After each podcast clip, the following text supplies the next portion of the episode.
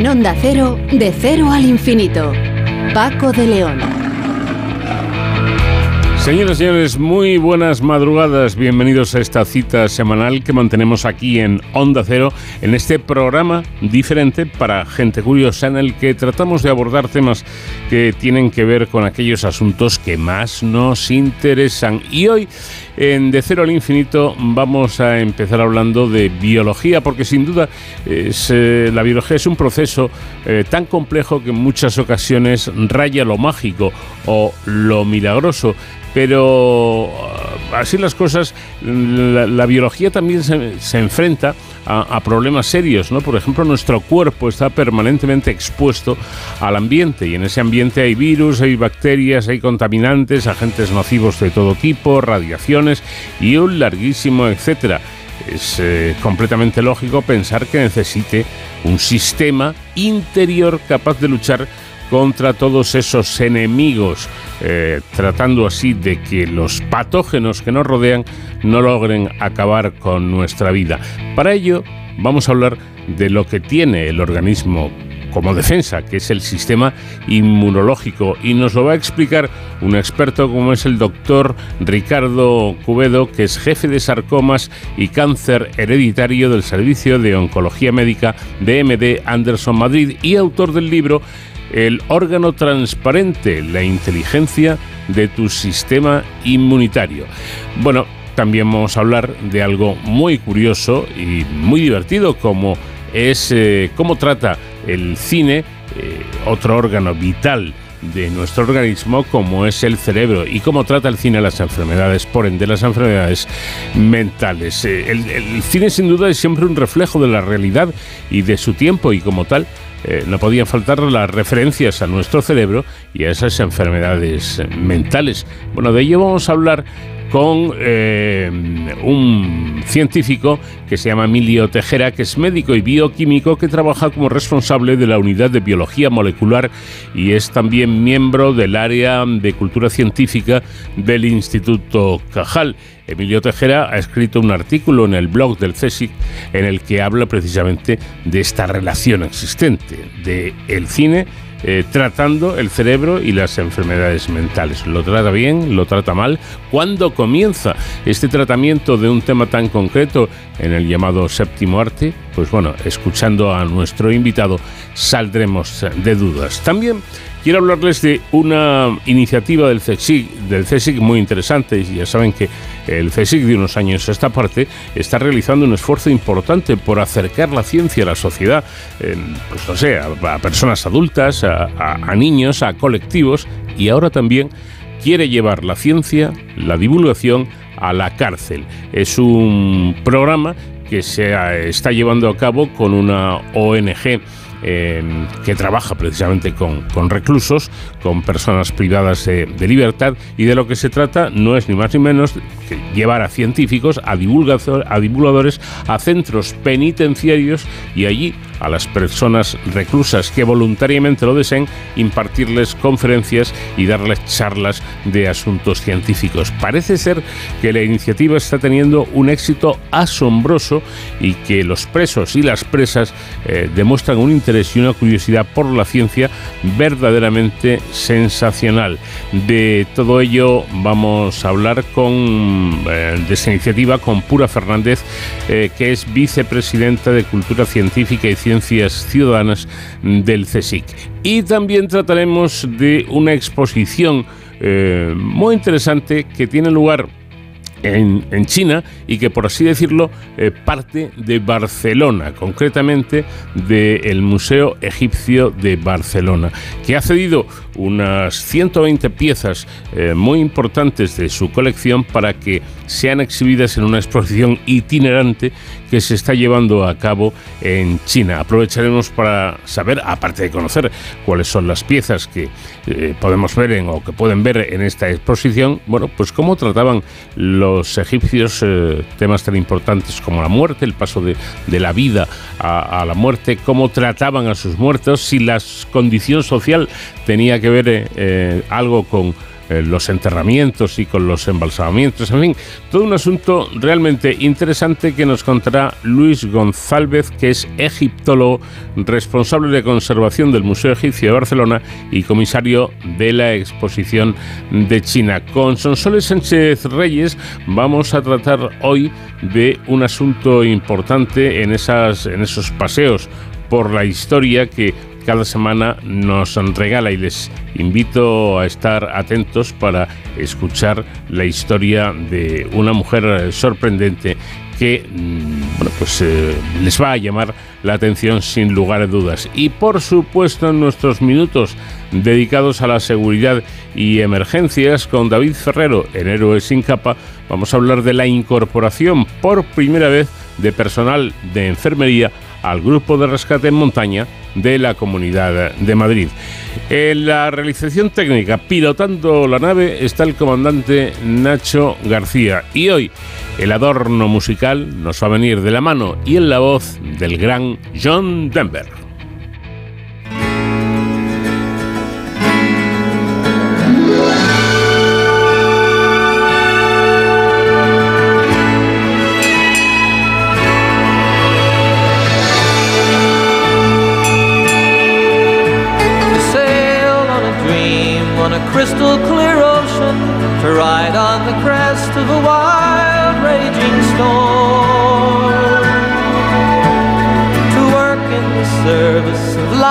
And the living in search of the answers to questions unknown.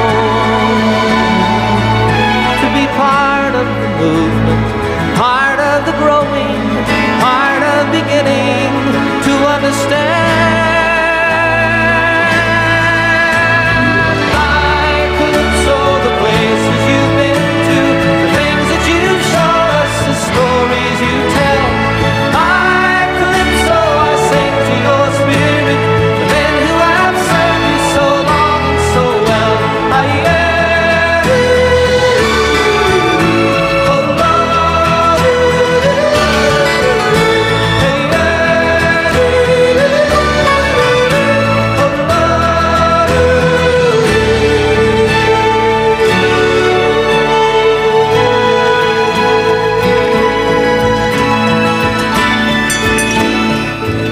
Desde luego no hay duda de que la biología es un proceso tan complejo que en muchas ocasiones raya lo mágico o lo milagroso incluso, pero a la vez la biología es como una vez me dijo un experto sobre el protocolo, el protocolo no es más que imponer el sentido común. Bueno, pues así las cosas, si nuestro cuerpo está permanentemente expuesto al ambiente y en este hay virus, bacterias, contaminantes, agentes nocivos de todo tipo, radiaciones y un largo etcétera, es completamente lógico y de sentido común que nuestro cuerpo necesite de un sistema interior capaz de luchar contra todos estos enemigos, tratando así de que los patógenos no logren acabar con nuestra vida.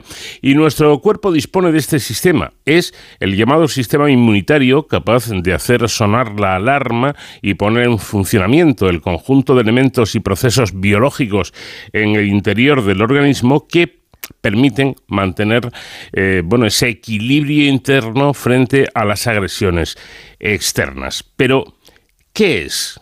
¿Qué compone? ¿Cómo funciona? ¿Cuándo falla?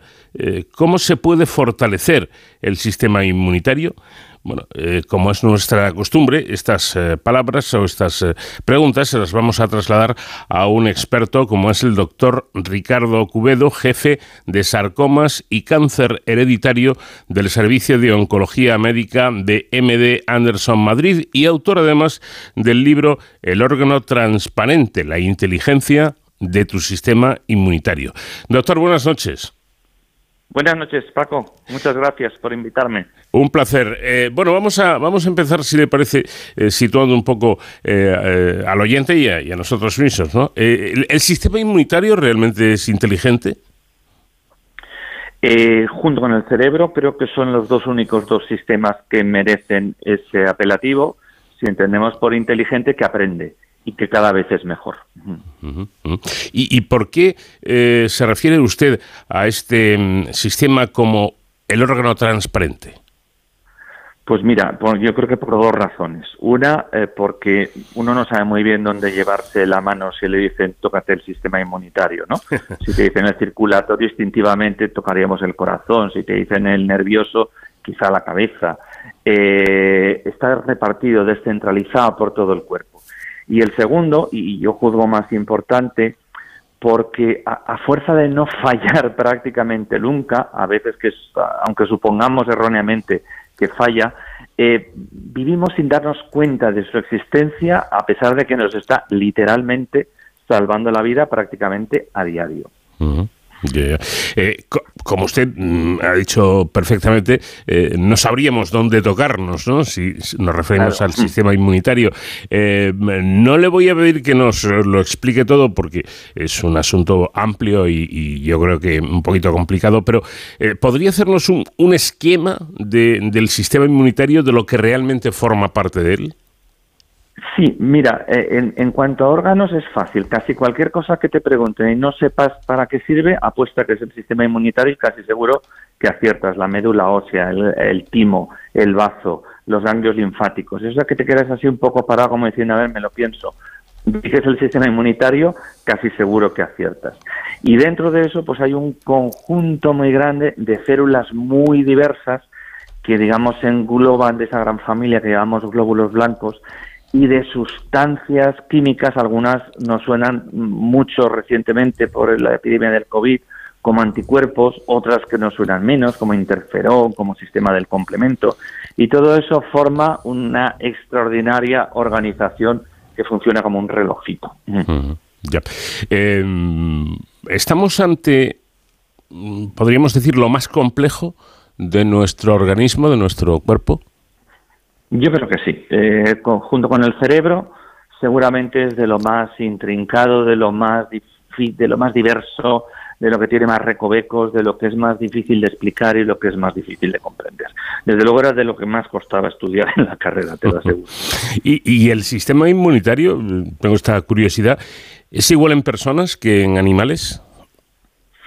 Pues mira, todos los mamíferos eh, perdóname, todos los vertebrados, con pequeñísimas excepciones, compartimos exactamente el sistema inmunitario, el más complejo, porque tenemos dos sistemas inmunitarios.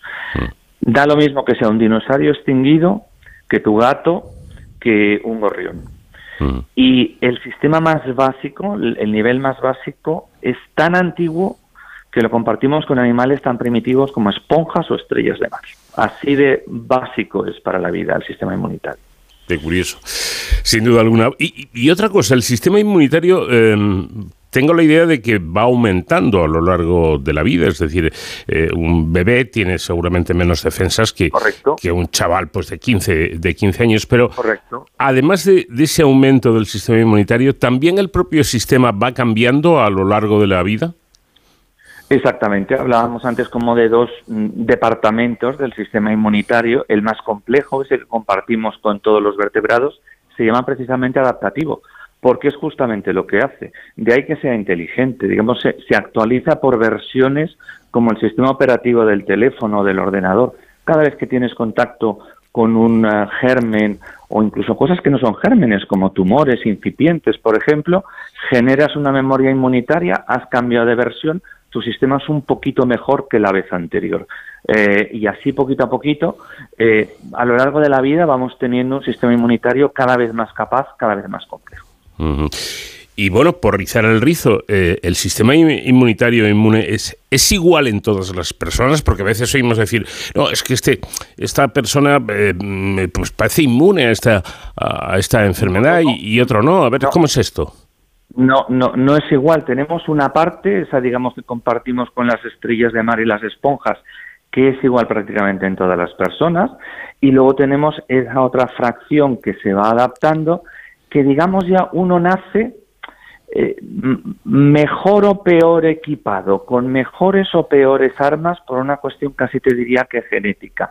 Mm. Y luego a lo largo de su vida según se va encontrando con unos u otros enemigos, lo va construyendo. De manera que hay personas, efectivamente, que tienen sistemas inmunitarios eh, más eficaces que otros, pero en general, en prácticamente todos nosotros es extraordinariamente eficaz. Mm.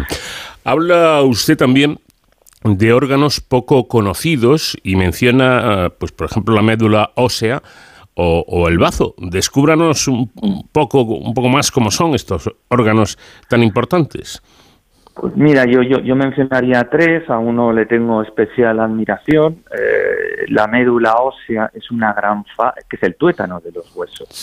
Es una gran fábrica de, glóbulos blancos. Eh, continuamente tenemos que estar reponiendo los que se destruyen y cuando tenemos una infección tenemos que poner nuestro organismo en modo bélico, como cuando las fábricas de bicicletas se tienen que poner a fabricar metralletas, exactamente lo mismo. El bazo es un órgano con muchas, muchas funciones, algunas inmunitarias, otras no. Es una especie de enorme cuartel, como de un ganglio linfático gigante en el cual los distintos glóbulos blancos hablan entre sí, se comunican información de lo que está pasando en el resto del cuerpo. Y este órgano al que te decía que yo le tengo especial admiración es el timo, que es una glándula, no, no es una glándula, es un órgano inmunitario muy pequeñito que tenemos detrás del esternón, que es muy activo en los niños y se va atrofiando en los adultos, y es el responsable nada más y nada menos que de la tolerancia inmunitaria, es decir, que nuestro sistema inmunitario sepa que la proteína extraña de una bacteria que se nos acola en la orina hay que atacarlo y la proteína extraña de un plátano que nos hemos comido no hay que atacarla. Mm. Eso lo hace el timo en las primeras etapas de la infancia. Muy interesante, sin duda alguna. Por cierto, hay, muchas falsas eh, creencias al, al respecto. ¿Hay, falsas creencias sobre el sistema inmunitario? Sí, muchas. como en toda la medicina y en todo el cuerpo en general. Mm. Eh, usted eh, es, oncólogo. Em, bueno, ¿qué papel juega el sistema inmunitario en un proceso eh, patológico que usted conoce tan bien como es el cáncer? Pues mira, yo te diría que habría que hablar de tres cosas distintas. Una, cada cáncer es un fallo del sistema inmunitario. Es decir, casi seguro que antes de que acabe el mes que viene, tú y yo habremos tenido, perdonad el tuteo, al, algún eh, cáncer incipiente que nuestro sistema inmunitario se ha encargado de destruir en las primeras fases. Y así a lo largo de toda la vida de todas las personas. A veces falla y entonces aparece un cáncer. Otro aspecto es que, desgraciadamente, muchos de los tratamientos que, ponemos los, los oncólogos, como quimioterapia o radioterapia, deterioran transitoriamente el sistema inmunitario y tenemos que proteger a estos pacientes de diversas maneras. Y el hecho de que el sistema inmunitario se reconstruya a pesar de ese ataque tan gigantesco da cuenta de, de su perfección.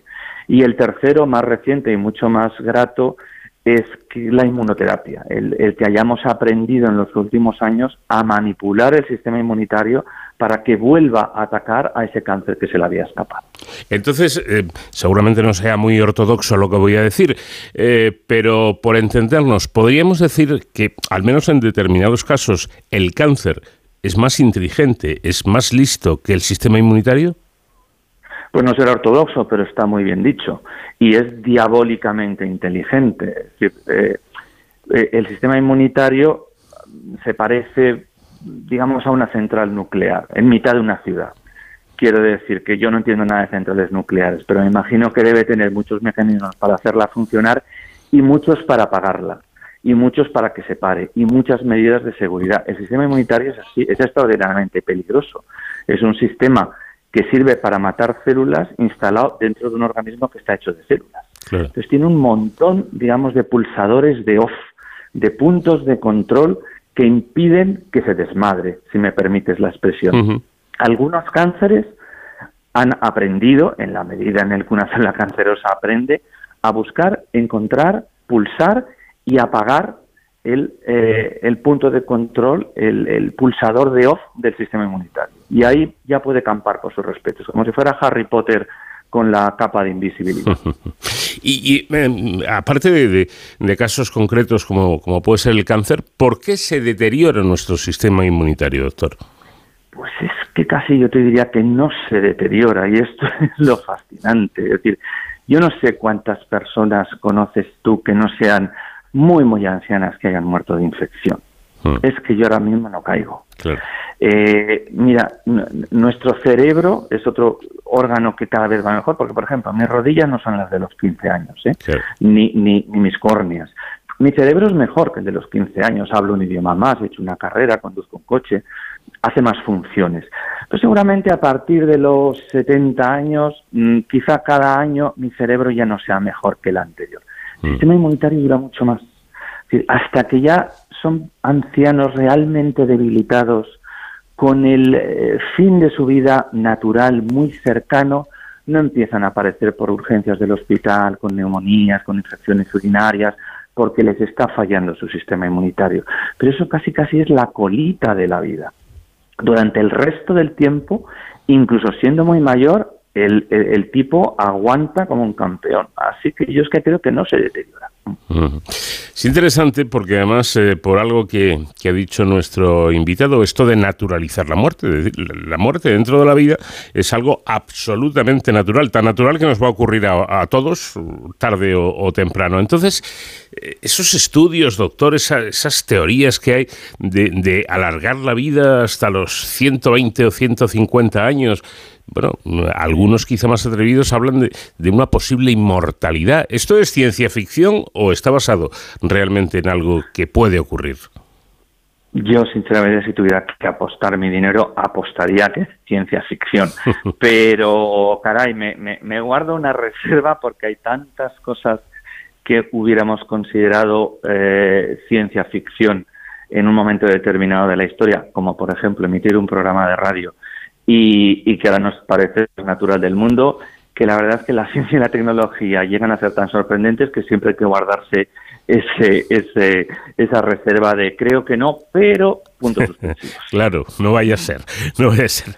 Eh, por cierto, la medicina actual eh, conoce, los médicos eh, actuales conocen perfectamente el sistema inmune o hay cosas que todavía hay que investigar. No, no, para nada. los médicos no conocemos perfectamente nada para, empezar, y, menos del sistema inmunitario. Es decir, efectivamente, decir, por un lado, no nos hace realmente muchas faltas a algunas especialidades muy concretas, precisamente por su solidez, porque podemos confiar en él como en el mejor de nuestros amigos como personas y como médicos, porque siempre va a estar ahí dando la talla. Y segundo, porque realmente es intrincado y hay muchas, muchas, muchas cosas todavía por aprender y por comprender. Bueno, pues démosle más tiempo al tiempo y a los médicos para que vayan descubriendo más cosas. Eh, por cierto, eh, ¿a quién va dirigido este libro que usted ha escrito? Porque me da la sensación de que no va dirigido solo a expertos, a médicos, a... No, no, al contrario, no, no quiero que lo los expertos, por favor. Es un libro de divulgación, o sea, es un libro de divulgación estricta, no es un libro de autoayuda, no te va a decir qué comer. Eh, es un libro para alguien curioso, que es ajeno al mundo de la medicina, de la biología, que siente intriga por ello, que quiere aprender, que quiere descubrirlo y que quiere experimentar el placer de aprender una cosa que parecía complicada y poquito a poquito se va comprendiendo para esa gente. Mm. Y, a ver, eh, la pregunta va sin mala intención, pero eh, ha hecho usted, eh, lo digo porque yo no he tenido ocasión por un problema de logística, no, no me ha llegado el libro a tiempo, lo pienso leer, por supuesto, eh, pero usted ha hecho un esfuerzo realmente en ese proceso divulgativo para que un panadero o un abogado o un futbolista puedan entender eh, lo que usted escribe en este libro? Tan, tan grande como he sido capaz de hacerlo. Es decir, yo creo que cualquiera persona con nivel de estudios primarios, desde luego de bachiller, podría perfectamente entenderlo con un poquito de esfuerzo, porque realmente yo creo que la divulgación debe ser un pacto entre dos, entre el que explica y el que entiende. Mm. Y, entender algo complejo siempre requiere, bueno, me voy a sentar un ratito a leer, me lo voy a mirar con interés, eh, porque no me va a venir dado todo como una lista, insisto, como un libro de autoayuda. Tienes que comer A, B, C, D. No, mm. no se trata de eso. Con ese poquito de, pacto de esfuerzo, cualquier persona lo puede comprender y además creo que se lo puede pasar muy bien. Y eso es lo que usted pretende que eh, la gente común eh, eh, tenga la profesión, que tenga entienda un poco más lo que es nuestro organismo y este y este apartado tan importante como es el, el sistema inmunológico. Pues exactamente, quiero decir, yo soy una persona curiosa y, me gusta mucho leer de cosas que no entiendo o ver documentales o de cosas que me son completamente ajenas. Yo qué sé, la historia de la India medieval, no entiendo absolutamente nada. Hmm. Me encanta que me lo expliquen de manera que pueda entenderlo en principio solamente por el placer de saber un poquito más. Seguro que algo queda y algún día me va a servir para algo porque el conocimiento es muy transversal. Yo quisiera haberlo hecho de la misma manera que me gusta que lo hagan conmigo cuando leo de algo que no entiendo nada. Me gusta lo que dice porque nosotros en este programa siempre decimos que este, este, de cero al infinito, es un programa diferente para gente curiosa. Eh, le damos mucha importancia también aquí a la curiosidad, tanta que yo creo que en definitiva y empíricamente el origen de la ciencia está en la curiosidad del ser humano, ¿no? Mira, eh, el libro empieza con la historia de un señor ruso del siglo XIX, Eli Mechnikov, que tiene que salir de Rusia porque hay una revolución y le afecta, y se va a casa de su hermana en Sicilia, se lleva su microscopio porque era profesor de zoología. Como no tiene nada que hacer, se siente curiosidad por las larvas de estrella de mar y empieza a mirarlas bajo su microscopio por pura curiosidad. 22 hmm. años después, premio Nobel, padre de la inmunología. El, eh, la curiosidad es la semilla de la ciencia, que necesita muchas más cosas. Pero sin esa semilla de curiosidad no existe la ciencia. Pues eso es la curiosidad, el preguntarse por qué ocurren las cosas o por qué ocurren como ocurren. Ahí, ahí está eh, el germen, efectivamente, del saber. Y una última cuestión, sáqueme de dudas, ¿qué es la célula dendrítica? A mi favorita, la más sexy del sistema inmunitario. Hay un, hay un momento crítico en el cual estás usando un sistema inmunitario muy sencillito que consume muy poca energía y hay que tomar la decisión crítica de poner un sistema mucho más poderoso que va a consumir mucha más energía. Ahí es cuando tú te vas a encontrar enfermo, te vas a sentir cansado y no pasa nada, pero tú te tienes que poner en la piel de, de un hombre primitivo de las cavernas, en el cual eso quizá le puede costar la vida porque quizá mm, eh, va a convertirse en una presa o quizá no va a poder cazar o no va a poder seguir a la horda. Pero si esa decisión no se toma a tiempo, quizá va a morir de la infección. Es, es una decisión estratégica bélica fundamental. La toma la célula dendrítica. Mm. Bueno, pues eh, esto y muchas más cosas las podremos ir descubriendo en este libro que promete, promete eh, y que se titula El órgano transparente, la inteligencia de tu sistema inmunitario, escrito por el doctor Ricardo Cubedo, jefe de sarcomas y cáncer hereditario del Servicio de Oncología Médica de MD Anderson Madrid. Pues doctor, mm, sinceramente ha sido un placer hablar con usted, sobre todo escucharle. Eh, prometo, como he dicho antes, leerme ese libro suyo porque seguro voy a aprender muchas cosas. Pues algunas seguro que sí, y, si te lo pasas bien, pues pues ya habré cumplido pues pues mi objetivo. Ricardo, un fuerte abrazo, muchas gracias. Un abrazo, gracias otra vez, buenas noches a todos.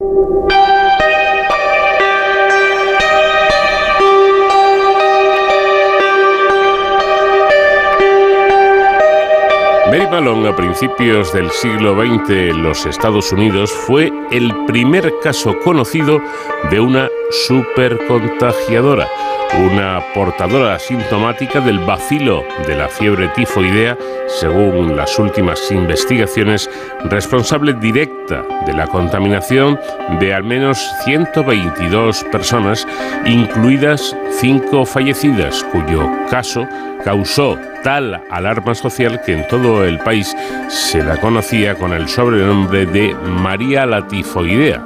Bueno, pues esta es la historia que hoy nos trae Sonsoles Sánchez Reyes. ¿Qué tal, Sonsoles? Buenas noches. Muy buenas noches, Paco. Curioso, interesante el asunto y vamos a, recordar eh, pues cómo fue la historia de esta mujer. Eh, Mary Malone nació en 1869 en Cookstown, el condado de Tyrone, Irlanda del Norte, de una familia muy humilde. Siendo solo una adolescente, en 1883 o 84 emigró a Estados Unidos para iniciar una nueva vida junto a unos tíos.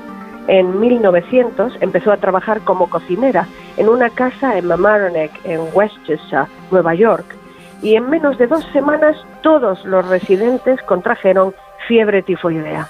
En 1901, en Manhattan, trabajó para varias familias acomodadas que también enfermaron al poco de llegar ella a sus casas. En 1906, en Oyster Bay, en la costa norte de Long Island, eh, la empleó como cocinera la familia del rico banquero neoyorquino Charles Henry Warren, que pasaba allí sus vacaciones de verano en una residencia alquilada. Del 27 de agosto al 3 de septiembre, seis de las 11 personas de la casa contrajeron fiebre tifoidea. La esposa de Warren, dos hijas, dos doncellas y el jardinero. La fiebre tifoidea es una infección bacteriana que suele propagarse a través de la comida y el agua contaminadas por salmonela. Los pacientes enferman con fiebre alta, dolores de cabeza, diarrea y a veces, antes de los antibióticos, delirios y muerte. En aquella época, ante la ausencia de prácticas de higiene reguladas, la enfermedad era habitual y Nueva York tuvo varios brotes. Era mortal en el 10% de los casos y afectaba principalmente a personas de escasos recursos de las grandes ciudades, de barrios pobres en los que el hacinamiento y la falta de higiene provocaban problemas sanitarios. El dueño de la casa, que no quería perder la adinerada clientela que pasaba en ella sus vacaciones, contrató al ingeniero sanitario George Soper, especialista en brotes de fiebre tifoidea, para determinar la causa del brote. Soper analizó el agua potable, los inodoros y el pozo negro y constató que no eran las fuentes de la infección. Aunque inicialmente temía que las almejas fueran las culpables, acabó descartándolo ya que no todos los afectados las habían comido. Soper creía que el brote no había sido causado por un suministro de agua infectada, como ocurría a menudo con la fiebre tifoidea, sino por alimentos contaminados. Sospechó de Mary Malone, que se había ido sin dar explicaciones unas tres semanas después del brote de fiebre tifoidea. Descubrió que había trabajado para otras ocho familias desde 1900 y en siete de esas casas se habían declarado un total de 22 casos de esa enfermedad, provocando la muerte de una niña. Un empleador incluso le había pagado extra a Mary por quedarse más tiempo en el domicilio a cuidar de los enfermos. En 1906, año en que Soper comenzó su investigación, se habían documentado 639 casos de 639 muertes por fiebre tifoidea en Nueva York, con un total de 3.467 infectados. Pero ningún brote se había rastreado hasta una sola portadora y menos asintomática. La mayor parte de lo que preparó Malon ese verano habría sido seguro para comer, porque se cocinó a altas temperaturas que matarían las bacterias. Pero Soper descubrió que Malon solía servir helado con melocotones frescos los domingos y dedujo que pudo ser el modo en que la cocinera involuntariamente infectó a la familia. El microbiólogo Robert Koch había investigado poco antes brotes de fiebre tifoidea en una panadería de Estrasburgo.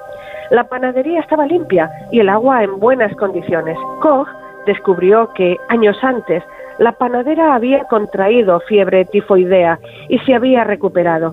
Sin embargo, a pesar de estar sana, conservaba gérmenes tifoideos que contagiaba por falta de higiene. Conocedor del caso, Soper supuso que Mary transmitía la infección al no lavarse las manos antes de manipular alimentos. Los hallazgos de Soper demostrarían cómo un portador inconsciente podía causar brotes de enfermedades. Desafortunadamente, cuando concluyó su investigación, Malon había desaparecido una vez más, como lo había hecho después de los brotes en sus empleadores anteriores, y se mudó tres semanas después del brote de los Warren. Cuando Malon se mudaba de cada trabajo, no daba ninguna dirección de reenvío y también se cree que usaba nombres diferentes. El ingeniero debía analizar muestras de Mary para ratificar sus sospechas. Cuatro meses después de comenzar las pesquisas, Soper descubrió a Malon trabajando en una casa de Park Avenue. Tenía 37 años, medía 1,67 metros, era rubia con ojos azules claros, tenía color sano, la describió. Cuando le exigió muestras de sangre, orina y heces, amenazó a Soper con un tenedor. Soper, con el apoyo del doctor Herman Bix del Departamento de Salud de Nueva York, enviaron a la doctora Josephine Baker, especialista en salud pública, para convencer a Malone de proporcionar las muestras, acompañada, eso sí, de cinco agentes de policía. Mary se negó a hablar con ellos y los amenazó con utensilios de cocina antes de huir de la escena. Después de una búsqueda exhaustiva, tras cinco horas la encontraron en el armario de un vecino y la doctora Baker contaría después, salió peleando y maldiciendo, por lo que la ambulancia literalmente me senté sobre ella todo el camino al hospital. Era como estar en una jaula con un león enojado.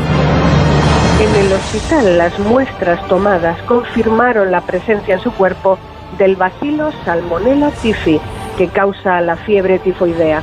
La pusieron en cuarentena en una casita en los terrenos del hospital Riverside, aislada en el islote North Brother, en la costa del Bronx, Nueva York, con solo un Fox Terrier como acompañante. Deshabitada antes de 1885, la isla fue comprada por la ciudad para construir un complejo hospitalario de 25 edificios donde albergar a quienes padecían enfermedades contagiosas. George Soper dio a conocer las circunstancias del descubrimiento ante la Sociedad Biológica de Washington, D.C. el 6 de abril de 1907 y publicó los resultados de su investigación el 15 de junio de 1907 en la prestigiosa revista especializada JAMA, Journal of the American Medical Association. Fue el primer autor en describir un portador sano de Salmonella typhi en los Estados Unidos. Malone, sin síntomas de fiebre tifoidea, no creía que pudiera contagiar. Fue la primera persona en los Estados Unidos identificada como portadora asintomática del patógeno. Negó haber tenido la enfermedad, sufriendo solo un episodio leve parecido a una gripe.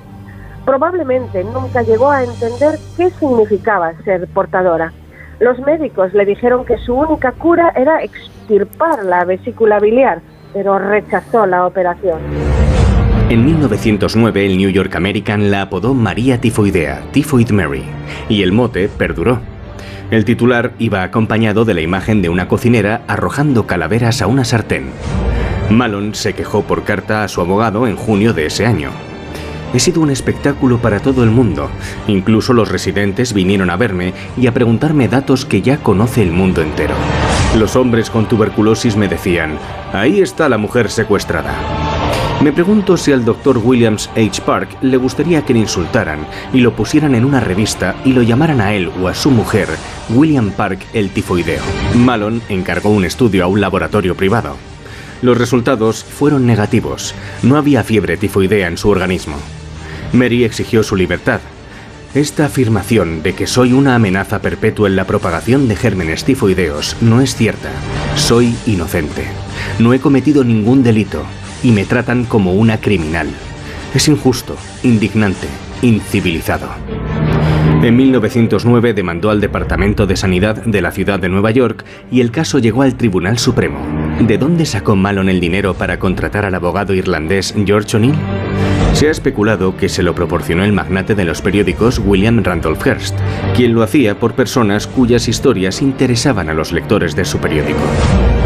La Corte Suprema de Nueva York denegó su solicitud con el argumento de proteger a la comunidad contra la reaparición de la propagación de la enfermedad.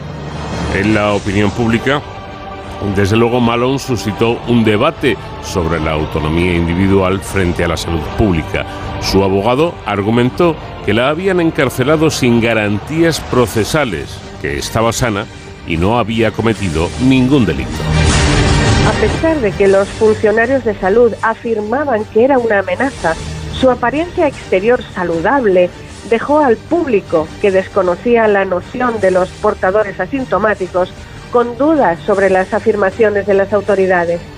A principios de 1910, el nuevo comisionado de salud de la ciudad, Ernst Lederl, acordó liberar a Malone si se comprometía a no volver a trabajar como cocinera pero Mary no lo cumplió. Comenzó a trabajar en una lavandería, pero poco después se cansó de los bajos salarios en comparación con cuando era cocinera de familias ricas. Convencida de no contagiar la enfermedad, volvió a emplearse como cocinera en Nueva York y Nueva Jersey bajo el nombre de Mary Brown. Cocinó para un hotel, un restaurante de Broadway, un balneario y una pensión. Cuando un brote de fiebre tifoidea infectó a 25 personas y dos fallecieron en el hospital de maternidad Sloan en 1915, volvieron a llamar a George Soper para investigar. Descubrió que la cocinera, la señora Brown, era en realidad Manon. Fue encontrada en una casa del condado de Westchester, Nueva York.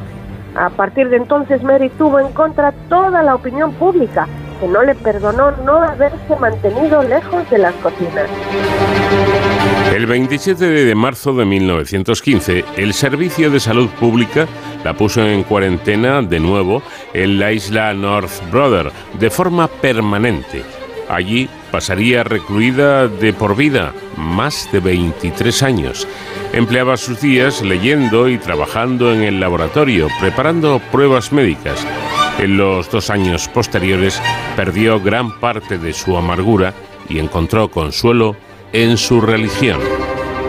La mañana de Navidad de 1932, un hombre que vino a entregarle algo encontró a Mary en el suelo de su bungalow, paralizada. Había tenido un accidente cerebrovascular y nunca volvió a caminar.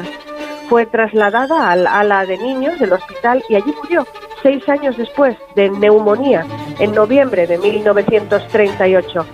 Su cuerpo fue trasladado a prisa, incinerado y enterradas las cenizas en el cementerio de St. Raymond, en el Bronx, bajo una lápida que dice, Jesús, misericordia.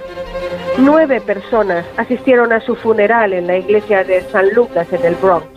Dejó sus ahorros en su testamento a quienes consideró que la habían ayudado. Su obituario en el Times la culpó de 51 casos de fiebre tifoidea y tres muertes, aunque es probable que el número de casos fuera mucho mayor. La autopsia reveló bacterias Salmonella typhi en sus cálculos biliares, lo que planteó qué habría sucedido si hubiera aceptado la operación propuesta. Otros investigadores sostienen que no hubo autopsia. Hubo otros portadores del germen de la fiebre tifoidea en Nueva York. En 1922, el transportista Tony Lavella causó dos brotes de la enfermedad, contagiando a más de 100 personas y provocando cinco muertes. Cuando Malone murió, las autoridades de Nueva York habían identificado a más de 400 portadores sanos de fiebre tifoidea y no obligaron a ninguno a recluirse. ¿Por qué Malone fue la única procesada por comportamiento imprudente? Quizá por su temperamento agresivo y por prejuicios contra ella al ser una mujer inmigrante de mediana edad, sola y sin formación. El tratamiento con antibióticos contra la Salmonella typhi no estuvo disponible hasta 1948. Según la OMS, anualmente enferman de fiebre tifoidea entre 11 y 20 millones de personas, de las que mueren entre 128.000 y 161.000. North Brother Island, en el East River de Nueva York, ha sido abandonada y algunos dicen que el fantasma de Mary Malone todavía paga por los pasillos del hospital en ruinas.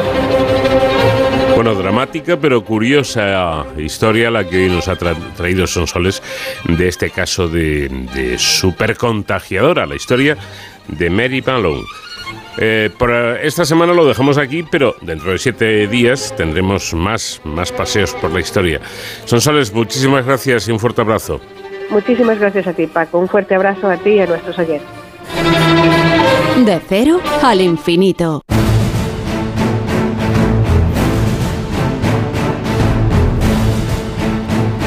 Vamos ya con los minutos que cada semana dedicamos a la seguridad y emergencias con nuestro especialista David Ferrero, que hoy nos va a hablar de la incorporación por primera vez de personal de enfermería en el grupo de rescate montaña de la Comunidad de Madrid. ¿Qué tal David? Muy buenas noches. Muy buenas madrugadas, Paco. Pues como siempre para hablar de héroes sin capa y del trabajo conjunto en emergencias que es siempre tan importante. Fijaos que la Comunidad de Madrid eh, va a incorporar personal sanitario del Sumo 112 al grupo de rescate en altura de los bomberos, eh, este, esta unidad especializada en rescate, por ejemplo, entre otros medios, en la montaña. ¿Por qué? ¿Por qué va a hacer esta incorporación de sanitarios a este, este grupo de rescate en altura conocido como GERA? Pues para mejorar la atención a quienes necesiten una primera y rápida asistencia en situaciones de emergencia. El objetivo y lo que se pretende con ello es mejorar eh, la valoración inicial de las personas accidentadas que vayan a ser rescatadas, lo que desde luego pues va a redundar en una mejor atención y en un mejor seguimiento facultativo desde los primeros momentos, tal y como señala la propia Agencia de Seguridad y Emergencias Madrid 112. En concreto, seis eh, personas, seis enfermeros del servicio de urgencia médica de la Comunidad de Madrid pasarán a formar parte de las dotaciones que suelen ir en el helicóptero de esta unidad especializada del cuerpo de bomberos. Y para conocer un poquito mejor esta iniciativa y cómo se está llevando, a cabo, contamos con eh, Jaime Gaitero, que es eh, inspector del cuerpo de bomberos de la Comunidad de Madrid. Buenas noches, Jaime, bienvenido. Hola, buenas noches. Bueno, yo creo que el objetivo de esta incorporación de personal de enfermería a Algera está clara, ¿no? que es eh, facilitar la atención sanitaria desde los primeros momentos. Eso es, eso es. es el, principal y único objetivo de este proceso. ¿Cómo se está llevando a cabo esta incorporación? Porque claro, el trabajo que realiza el GERA, que lleva muchos años haciéndolo, no es nada fácil. Eh, eh, lo que hemos hecho ha sido una selección, un proceso selectivo entre enfermeros del enfermero y enfermeras del SUMA, que es bueno, el organismo de, atención extrahospitalaria aquí en, la Comunidad de Madrid. Básicamente hemos hecho varias pruebas, eh, ha habido dos conjuntos de pruebas, unas pruebas de montaña y unas pruebas sanitarias que ha organizado el propio SUMA. En lo que se refiere a las pruebas de montaña, pues hemos tenido una, una prueba de, carrera para ver que tenían un mínimo de actitud física, ¿no? de, forma física, de, moverse por montaña, una prueba de progresión invernal para ver qué conocimientos básicos de, moverse con material eh, invernal, piolé, crampones, que saben lo que es la nieve, cómo desplazarse, y una pequeña prueba de, estival, bueno, donde hemos visto qué tal se mueven en el típico terreno madrileño de, roca estilo pedriza y cómo se mueven por las cuerdas, porque al final en nuestro trabajo pues hay mucho movimiento por cuerdas, ir asegurado, eh, trepar, destrepar y, lo hemos querido evaluar. Esto sumado a la prueba de, de una prueba especial de atención sanitaria de, que organizó el SUMA, pues hizo un, una selección de siete personas que fueron las que aprobaron el proceso y son las que han hecho la formación, están haciendo la formación, bueno, han, terminado justo esta semana con unos, unos cursos de, trabajo con, de, con helicóptero y de montañismo, tanto invernal como estival, y ahora esta semana empiezan ya las, estarán más o menos tres semanas de, asistiendo a las maniobras que hacemos todos los martes y jueves en el parque, maniobras con helicóptero, donde simulamos, digamos, intervenciones reales y hacemos ejercicios reales en el monte ya con helicóptero, donde ellos ya se integrarán en el equipo de trabajo, estarán, ya te digo, tres semanas y a partir de finales de este mes, principios de junio, entrarán ya al operativo normal de bomberos. Bueno, vemos que no es un camino fácil, que es un camino exigente de formación, porque al final lo que comentamos, las intervenciones a las que el GERA suele hacer frente no son, no son fáciles. ¿De qué tipo de intervenciones estamos hablando?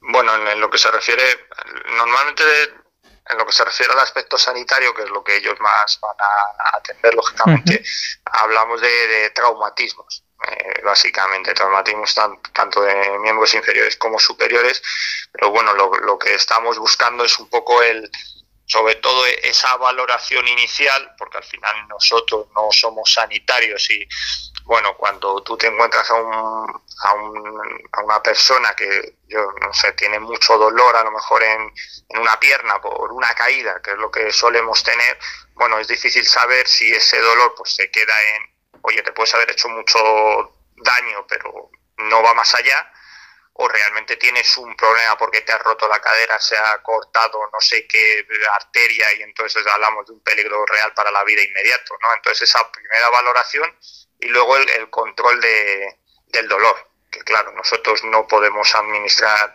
ningún tipo de analgesia ni nada y bueno, al final ese control inicial del dolor el Suma sí puede hacer, pues es muy importante para nosotros.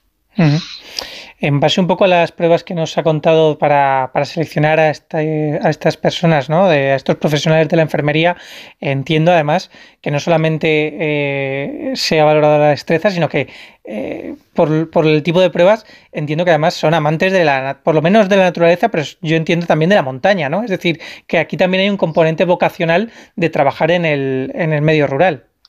Sí, yo creo que en, en este caso las enfermeras es, es, clarísimo. O sea, al final, ten en cuenta que el, el, Suma, o bueno, en Madrid, el, los sanitarios realmente no, no hacían rescate en montaña, pues no, no podían, ¿no? Ellos, el, Suma dispone de dos helicópteros, eh, pero bueno, que normalmente no entraba donde estaba el paciente cuando el rescate era en en zonas realmente de difícil acceso, porque al final pues nosotros tenemos que entrar mediante grúa o tenemos que entrar mediante destrepes o ascensiones complicadas.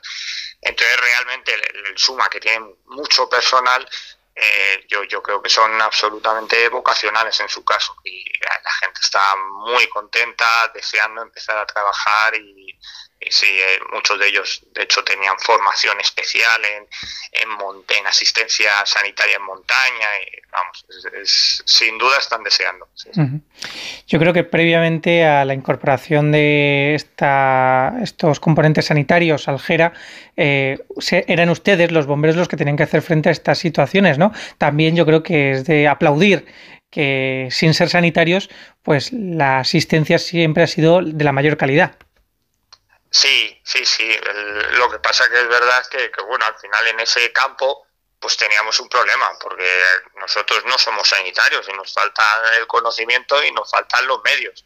Entonces, bueno, pues a veces generaba situaciones complicadas. Generaba situaciones complicadas. Nosotros, lógicamente, lo hacíamos lo, lo, mejor que podíamos, ¿no? Y recibíamos, hemos recibido, de hecho, cursos sanitarios del propio SUMA, pero pero no somos sanitarios. Entonces, bueno, hacíamos lo mejor que podíamos, pero claro, eso yo creo que para ser Madrid en el 2023 pues no era suficiente. Entonces, esto es un paso que, que claramente yo creo que era lo que nos faltaba en el rescate madrileño para bueno, para ser ya a nivel pues eso, a nivel top en, en el mundo, porque realmente eh, tenemos muy buenos medios, tenemos muy buenas profesionales, tenemos buena formación, tenemos unos tiempos de respuesta, bueno, eh, bueno, no, te voy a decir los mejores de todo el mundo, pero de luego comparables a cualquiera de, cualquier zona del mundo, te lo puedo asegurar porque, porque lo sé. Y, pero nos faltaba este pasito, nos faltaba el tener un sanitario desde el primer momento en, en ese punto, donde está la persona que se ha hecho daño, que eso muchos grupos de rescate lo tienen, tanto en España como en el extranjero, y nosotros no lo teníamos. Y a partir de ahora ya lo vamos a tener. Bueno, no en vano, el GERA, el Grupo Especial de Rescate en la Altura de los Bomberos de la Comunidad de Madrid, es una unidad referente, como bien comentaba eh, Jaime, eh, y ahora yo creo que además pues suma ¿no? esa máxima de la, de la enfermería y del mundo sanitario que es donde haya un paciente tiene que haber un sanitario, con lo cual enhorabuena también por esta incorporación. Eh, el GERA hace, el año pasado hizo casi 300 actuaciones, eh, unas 297, con lo cual vemos que no, no son pocas a lo largo del año y yo creo que, contar con los sanitarios en este aspecto, pues al final va a redundar en la mejora de la calidad asistencial a los accidentados. Jaime Gaitero, eh, inspector del Cuerpo de Bomberos de la Comunidad de Madrid, muchísimas gracias por atendernos. Pues nada, encantado y ha sido un placer. Pues Paco, con este testimonio y con esta incorporación de la enfermería del Sumo 112 al Jera de los bomberos, me despido hasta la semana que viene. Hasta entonces ya saben, protéjanse.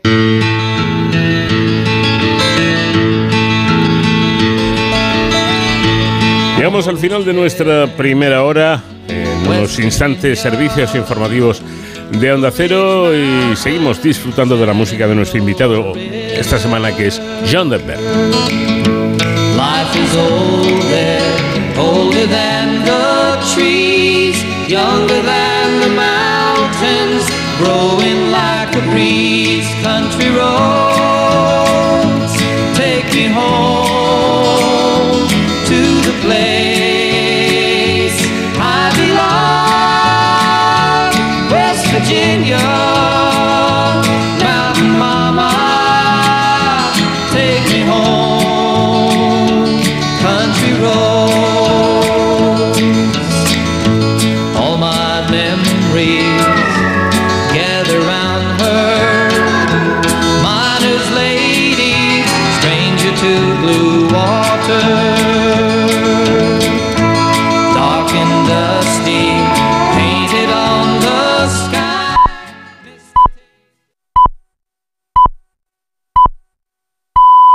Son las 5 de la mañana, las 4 en la comunidad canaria.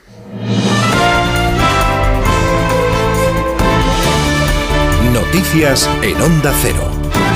¿Qué tal? Buenos días. Pedro Sánchez y Joe Biden muestran gran sintonía en su primer encuentro en la Casa Blanca. El presidente americano ha elogiado el liderazgo internacional del español y Pedro Sánchez destaca la excelente relación con un país amigo y aliado. Ambos mandatarios han allanado el terreno para que España acoja a inmigrantes que tratan de entrar a los Estados Unidos desde la frontera con México. Aunque la cifra no se ha concretado, el presidente Sánchez ha dicho que será en función de las necesidades laborales. Las dimensiones, lógicamente, de Estados Unidos no son las dimensiones de España. Eh, en todo caso, está todo vinculado a las necesidades laborales eh, que tenga nuestro mercado de trabajo eh, y, de nuevo, le vuelvo a reiterar el que tanto el ministro del Interior como el ministro de Inclusión, Seguridad Social y Migraciones están trabajando exactamente en ver qué, qué cuantía de inmigrantes vendrán a España.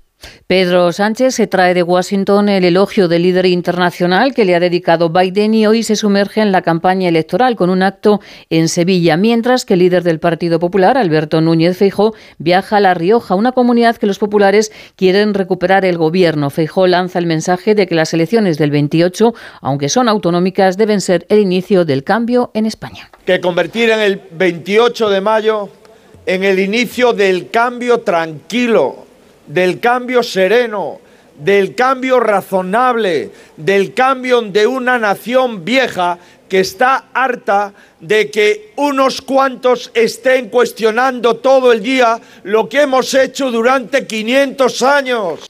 Feijo quiere derogar el sanchismo mientras que desde Podemos la secretaria general Yone Belarra llama a frenar a la derecha salvaje y ataca al bipartidismo. En esta misma línea, la líder de Sumar, Yolanda Díaz, advierte de que la derecha lo que quiere es derogar leyes como la reforma laboral o la subida de las pensiones. Si ellos gobiernan, van a derogar la reforma laboral, van a acabar con el salario mínimo, van a derogar la reforma de las pensiones, van a derogar la ley de eutanasia, van a acabar dilapidando la sanidad pública que está privatizada con unas listas de espera que son absolutamente insoportables, van a acabar con todos los servicios públicos.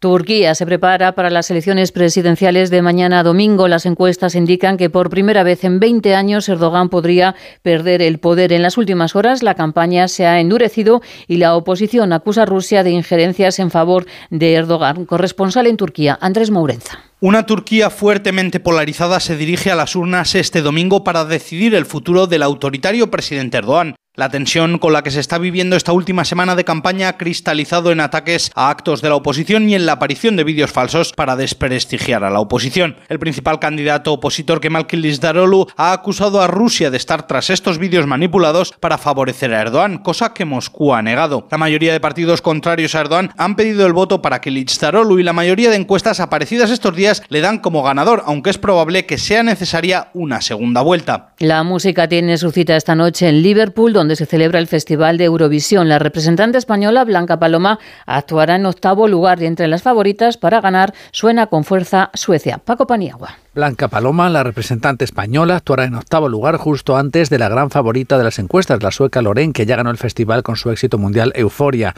En la última semifinal celebrada este jueves se pudo ver parte de la actuación de España y hay buenas vibraciones en la delegación española, cuya jefa es Eva Mora. España este año va súper ilusionada con los deberes bien hechos. Tenemos opciones de hacer un gran papel este año y esas opciones son reales. Importante, este año habrá votos del público del resto del mundo que por primera vez votan. Esto atañe especialmente a los países de Iberoamérica, donde el festival tiene cada vez más audiencia.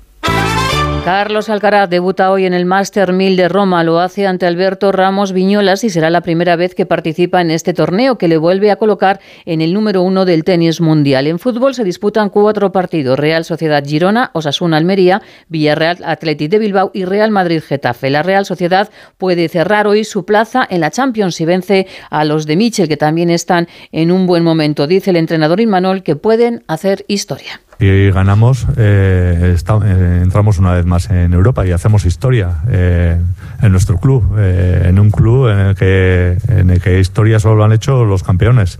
No nos vamos a conformar con eso y lo que queremos es hacer historia y a, lo grande. Entonces, a lo grande que sería, evidentemente, defender la, la posición en la que estamos, que es posición de Champions. Nueva cita con la información cuando sean las 6 de la mañana, las 5 en Canarias. Síguenos por internet en ondacero.es.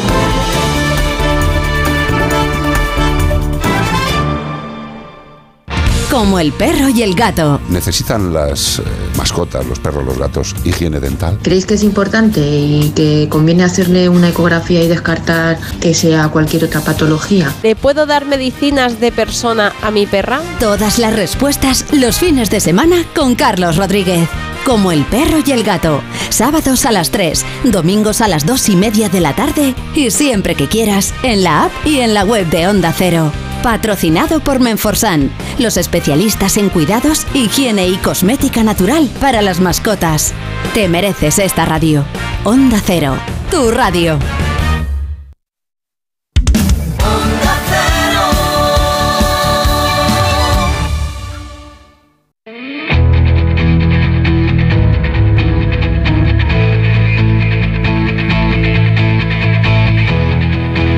En Onda Cero, de cero al infinito. Paco de León. Empezamos aquí nuestra segunda hora de programa de cero al infinito, este espacio diferente para gente curiosa como lo es usted. Vamos a hablar con Emilio Tejera, que es médico y bioquímico que trabaja como responsable de la Unidad de Biología Molecular y miembro del área de Cultura Científica del Instituto Cajal. Eh, resulta que Emilio Tejera ha escrito un artículo muy interesante en el blog del CSIC en el que habla de la mm, relación entre el cerebro y las enfermedades mentales con el cine. ¿Cómo ha tratado el cine? Este asunto? ¿Desde cuándo? Mm, ¿Con, ¿Lo hace con rigor o, con menos rigor? Bueno, de todo ello vamos a hablar con nuestro invitado. También vamos a hablar de una iniciativa muy interesante que lleva el CSIC eh, a cabo en, estos días y eh, se trata de una iniciativa por la que llevan a divulgadores, a científicos, a investigadores a dar conferencias eh, y a impartir talleres, pero ojo, en las cárceles, al mm, personal eh, que, está allí cumpliendo, a las personas que están allí cumpliendo condena y que pueden aprovechar, eh, que disponen de mucho tiempo libre para conocer y saciar de alguna forma su curiosidad científica, cosa que nos parece realmente importante. Y también nos ocuparemos de una exposición que parte de Barcelona, eh, dirección China es eh, una exposición realizada con 120 piezas eh, procedentes del Museo Egipcio de Barcelona que se va a exhibir por el país asiático con carácter itinerante y que luego volverá a la ciudad condal para que allí en ese museo egipcio de, Barcelona eh, pueda seguir siendo, siendo vista. Vamos a hablar con el comisario de la exposición y experto en, egiptología, eh, que es Luis González. Eh, todo ello además con la música que hoy nos acompaña que es la de John Denver. He was born in the summer of his 27th year, coming home to a place he'd never been before. He left yesterday behind again. You might say he found the key for every door. When he first came to the mountains, Vamos de cero al infinito en onda cero. Shakespeare eh, liberó en La Tempestad aquella mítica frase que decía, estamos hechos de la misma materia con la que se tejen los sueños. Pero de un siglo a esta parte, los sueños se fabrican sobre todo a partir de celuloide, luz, sonido y últimamente también del soporte digital.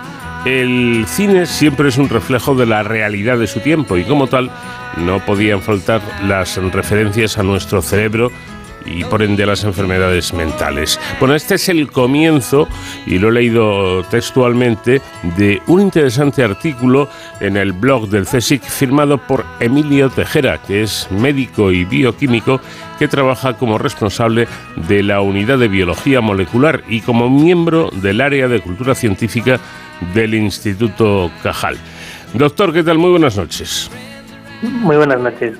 Bueno, ¿de cuándo data el interés del cine por el cerebro?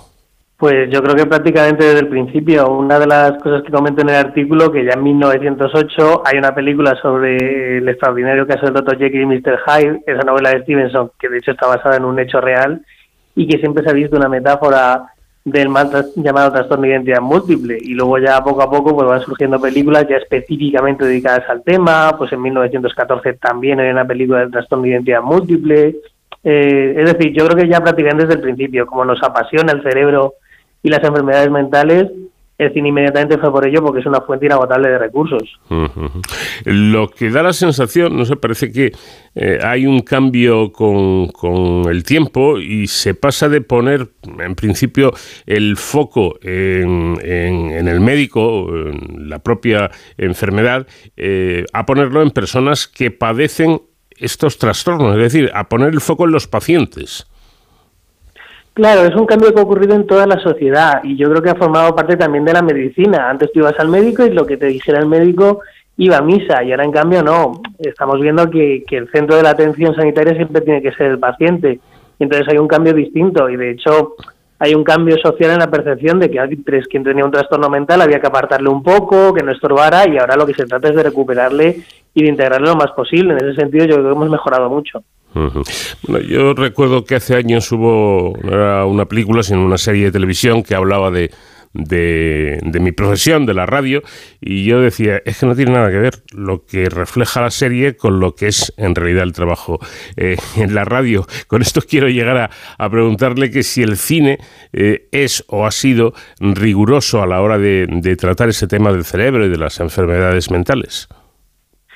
A ver, simplificando diríamos que no, cambian muchísimas cosas, lo trastocan, lo adaptan a guion, lo que pasa es que, bueno, más o menos con el tiempo, pues también se ha permeado, también de este cambio de perspectiva que hablábamos antes, y entonces, bueno, poquito a poco sí que va reflejándolo un poquito más. Entonces, eh, por línea general, de todas las películas que hay sobre cerebro y enfermedades mentales, mm, la idea general es no creerse la mitad de lo que dicen, pero poco a poco ya sí que han ido calando algunas cosas que, que sí que son verdad y yo creo que también han servido un poco para educar a la población. Eh, algo que bueno, a mí me parece peligroso es dejarse llevar por, por la espectacularidad facilona, ¿no? Y con esto de las enfermedades mentales hay que tener, hay que tener cuidado. Algo que, que en el cine, además, esto de la, de la espectacularidad facilona puede generarse sin ninguna dificultad. ¿Han, ¿Han caído los directores en este, en este error? Con muchísima frecuencia, sobre todo en lo que se refiere a los tiempos. Eh, por ejemplo, pues los pacientes, eh, de repente el trastorno mental les ocurre de repente, los diagnósticos se hacen enseguida, los tratamientos también funcionan con el TB entonces es verdad que se recurre a soluciones más espectaculares y como muy de un momento muy puntual de lo que en realidad normalmente son procesos largos, complicados eh, y por supuesto han tendido a exagerar muchísimo. claro, el cine tiene que hacer lo que quede bien en pantalla y ya nos corresponde a los divulgadores matizar, bueno, esto no es exactamente así.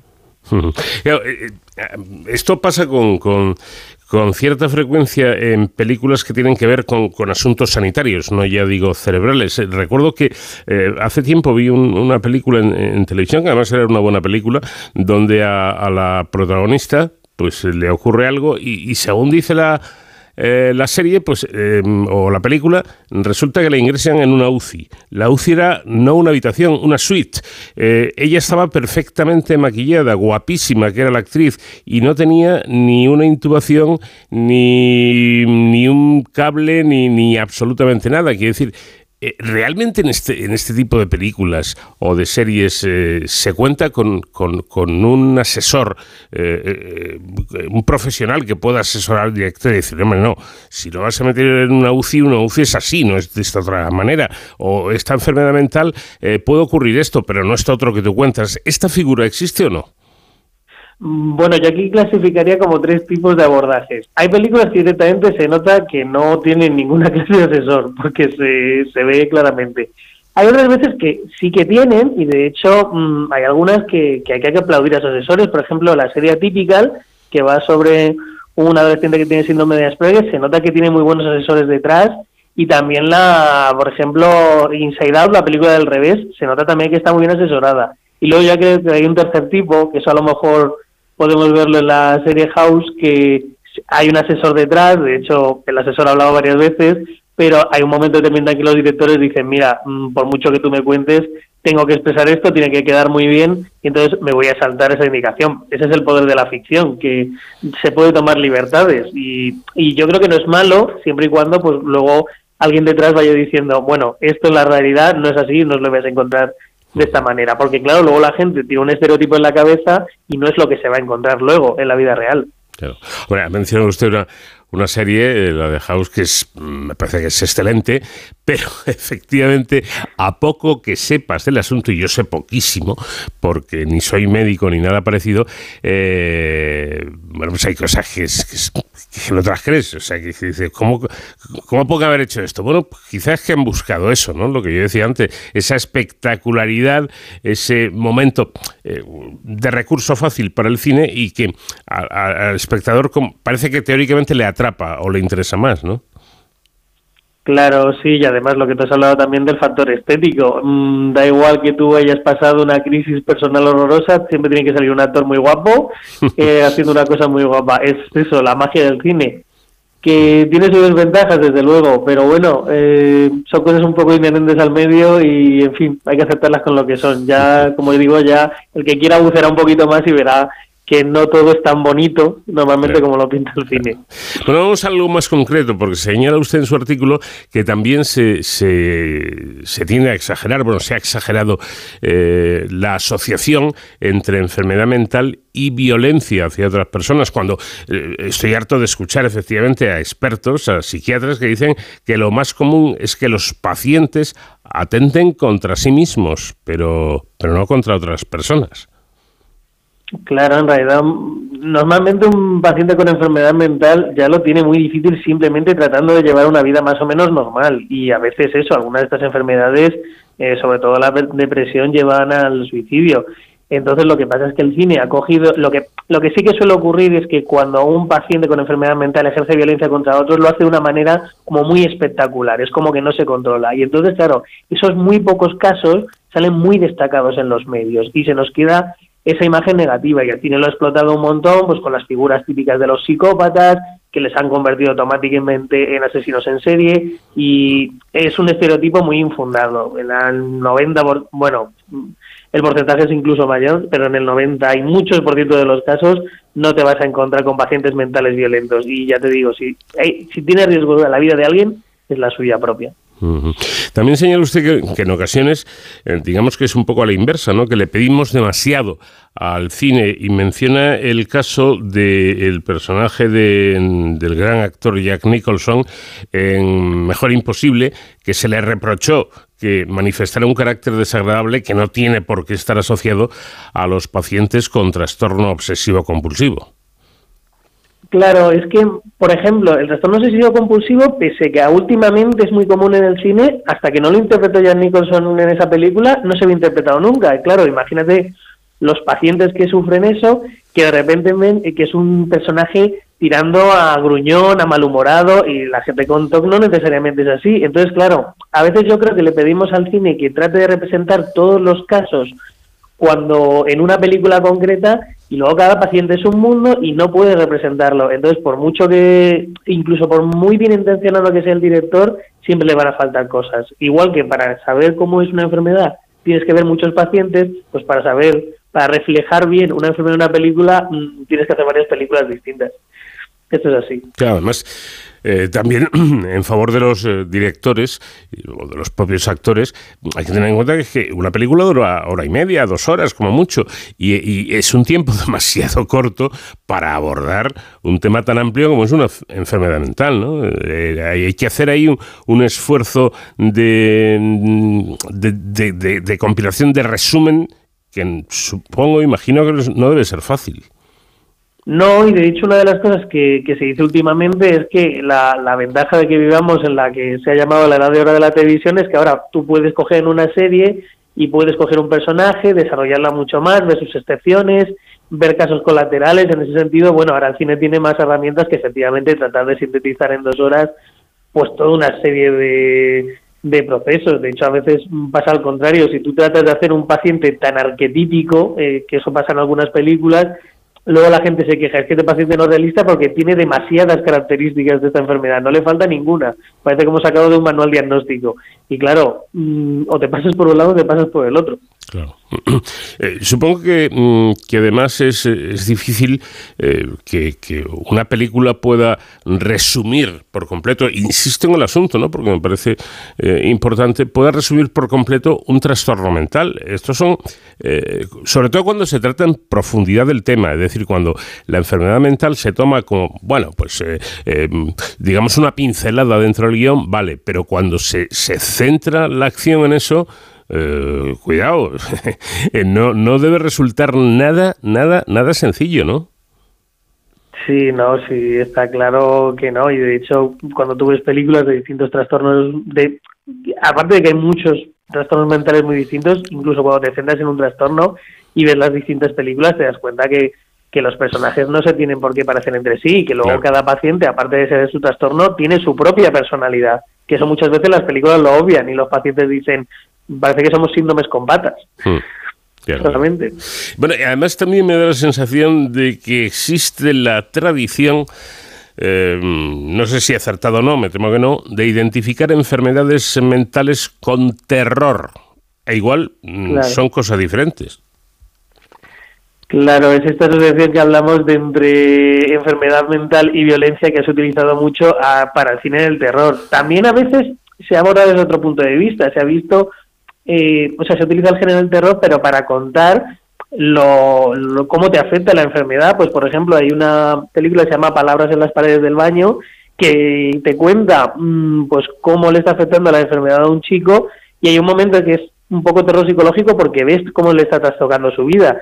Pero bueno, mm, lo bueno y lo malo es que esto ha evolucionado y ya no solo hablamos de enfermedad mental en el género de terror, se ha empleado para la comedia, se ha empleado para el drama. Yo creo que en ese sentido estamos abriendo abanicos. De hecho, hay un momento determinado en que creo que las ficciones se están acostumbrando a que hay pacientes que tienen una enfermedad mental que puede ser permanente o puntual y es una parte más de la vida, porque es eso, es una parte integral de la vida. Eh, bueno, y en, términos generales, en, el, en el cine hay mucha ciencia o mucha ciencia ficción eh, cuando se abordan estos temas de, problemas mentales. pues eh, las enfermedades mentales han dado para muchísima ciencia ficción. Aparte de que se salte en la ciencia, eso ocurre mm. con frecuencia, Claro, sobre todo mm, películas relacionadas con capacidades cognitivas aumentadas, etcétera. Lo que pasa es que, bueno, yo creo que siempre se pueden combinar las dos cosas. me gusta poner como ejemplo la película Carrie, porque, claro, en teoría te habla de telequinesis, te habla de terror, pero también te está hablando de un fenómeno como el bullying, hmm. que es una causa de muchísima ansiedad y que es tremendamente realista. Eso es lo que tiene el cine, que te puede estar hablando de algo fantástico y al mismo tiempo te puede estar hablando de algo muy realista y muy cercano a nosotros. Me gustaría que, aprovechando que le tenemos en el programa, nos hablara un poco, doctor, de lo que los expertos llaman filmoterapia. No me digan que también se puede curar a través del cine. Bueno, es una, una terapia que está en proceso, hay gente investigando sobre el asunto, lo que pasa es que, bueno, como ocurre con la mayor parte de las terapias, no se trata de tú le pones a un paciente una película y le va a cambiar la vida, se trata de un proceso en el que hay más cosas, pero en el que puede contribuir. De hecho, yo opino que el cine tiene una labor terapéutica en conjunto sobre la sociedad, también educativa, catártica, es decir, al final a todos nos beneficia y creo que también la sociedad ha aprendido, como comentaba, a ver de manera distinta los pacientes mentales gracias al cine. O sea que yo creo que bien empleado y a pesar de todas las incoherencias que tiene respecto a la realidad, muchas veces puede ser muy útil, efectivamente.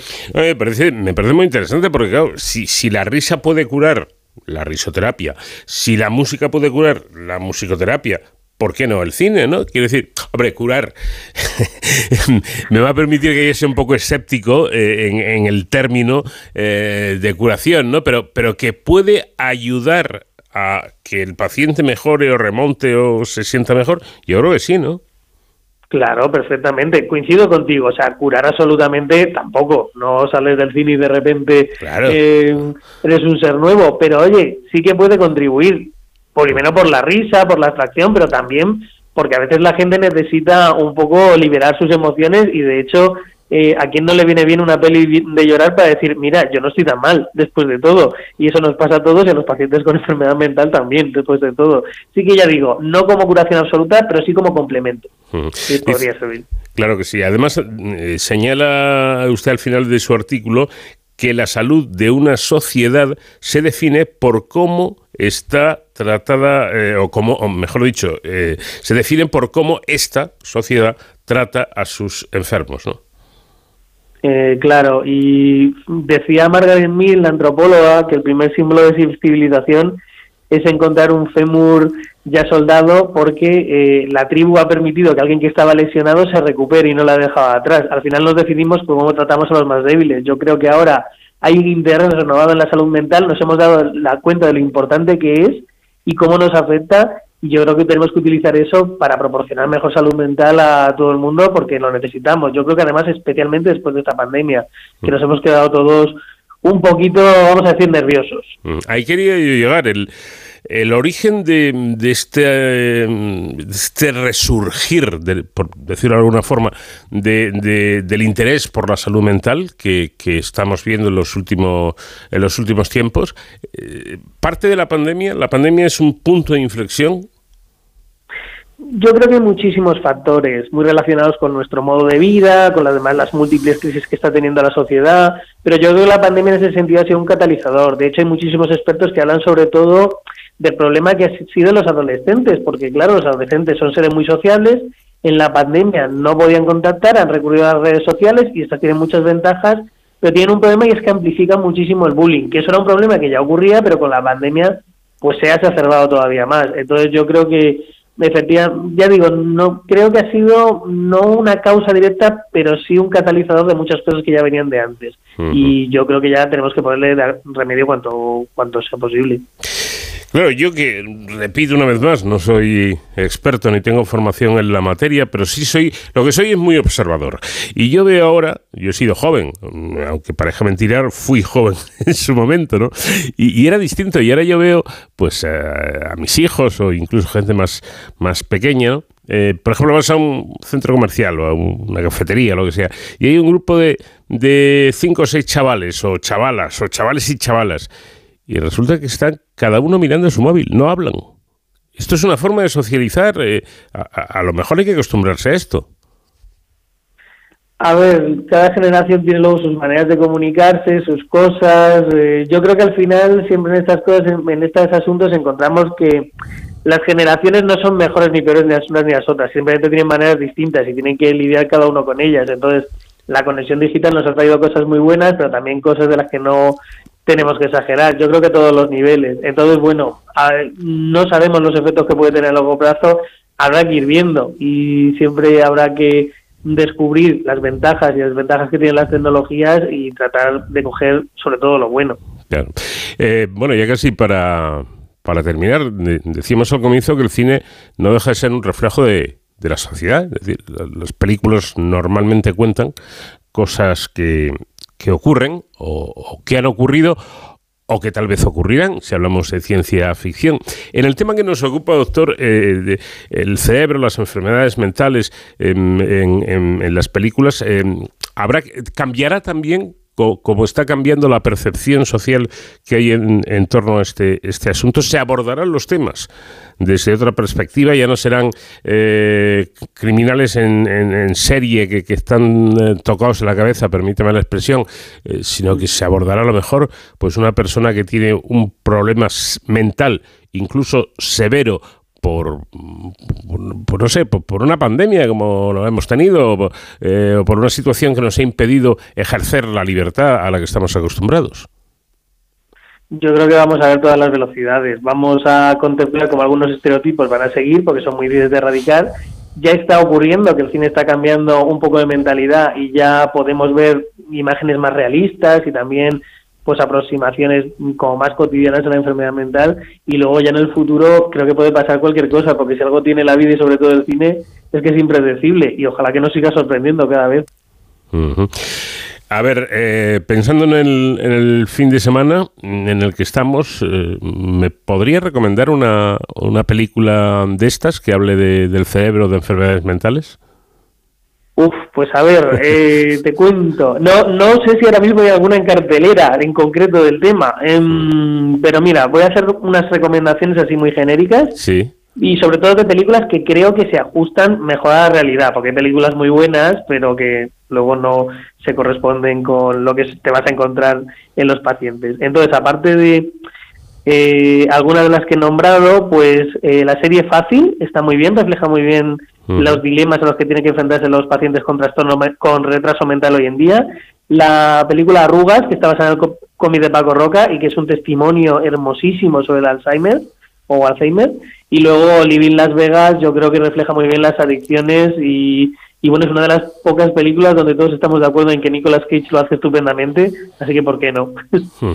bueno, la de Las Vegas la he visto, ¿eh? Y es un a mi juicio, a, mi entender, un auténtico peliculón. Y desde luego la, interpretación de Nicolas Cage, excelente también desde mi punto de vista. Y al resto las apuntamos, ¿eh?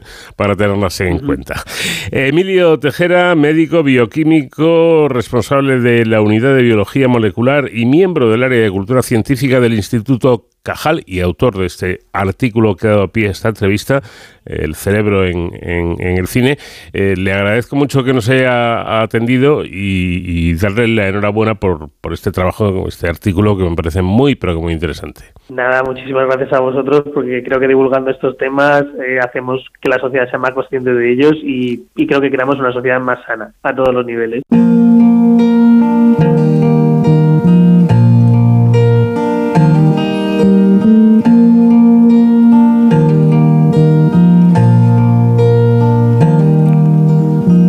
Sunshine on my shoulders makes me happy.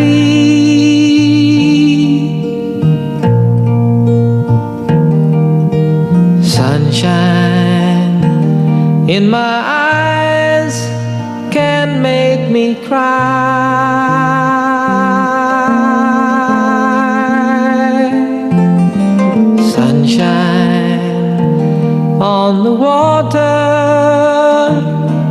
So lovely.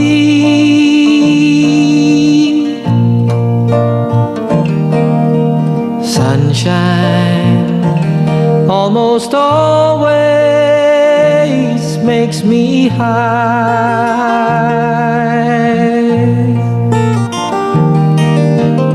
If I had a day that I could give you.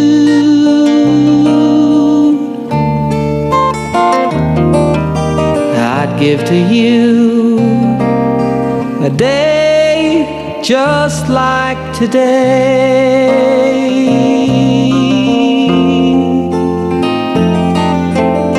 If I had a song that I could sing for you.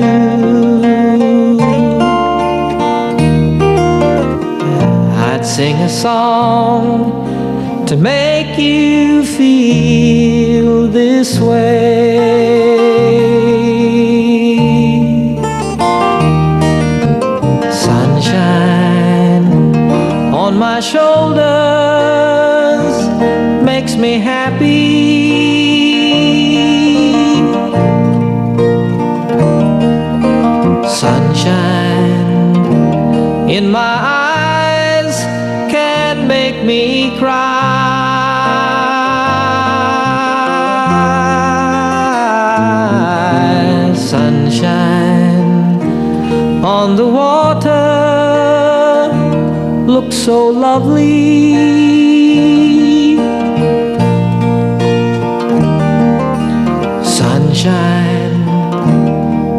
Almost always makes me high.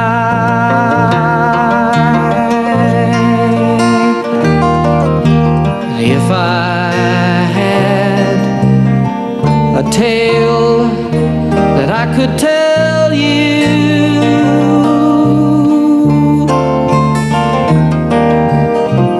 I'd tell a tale sure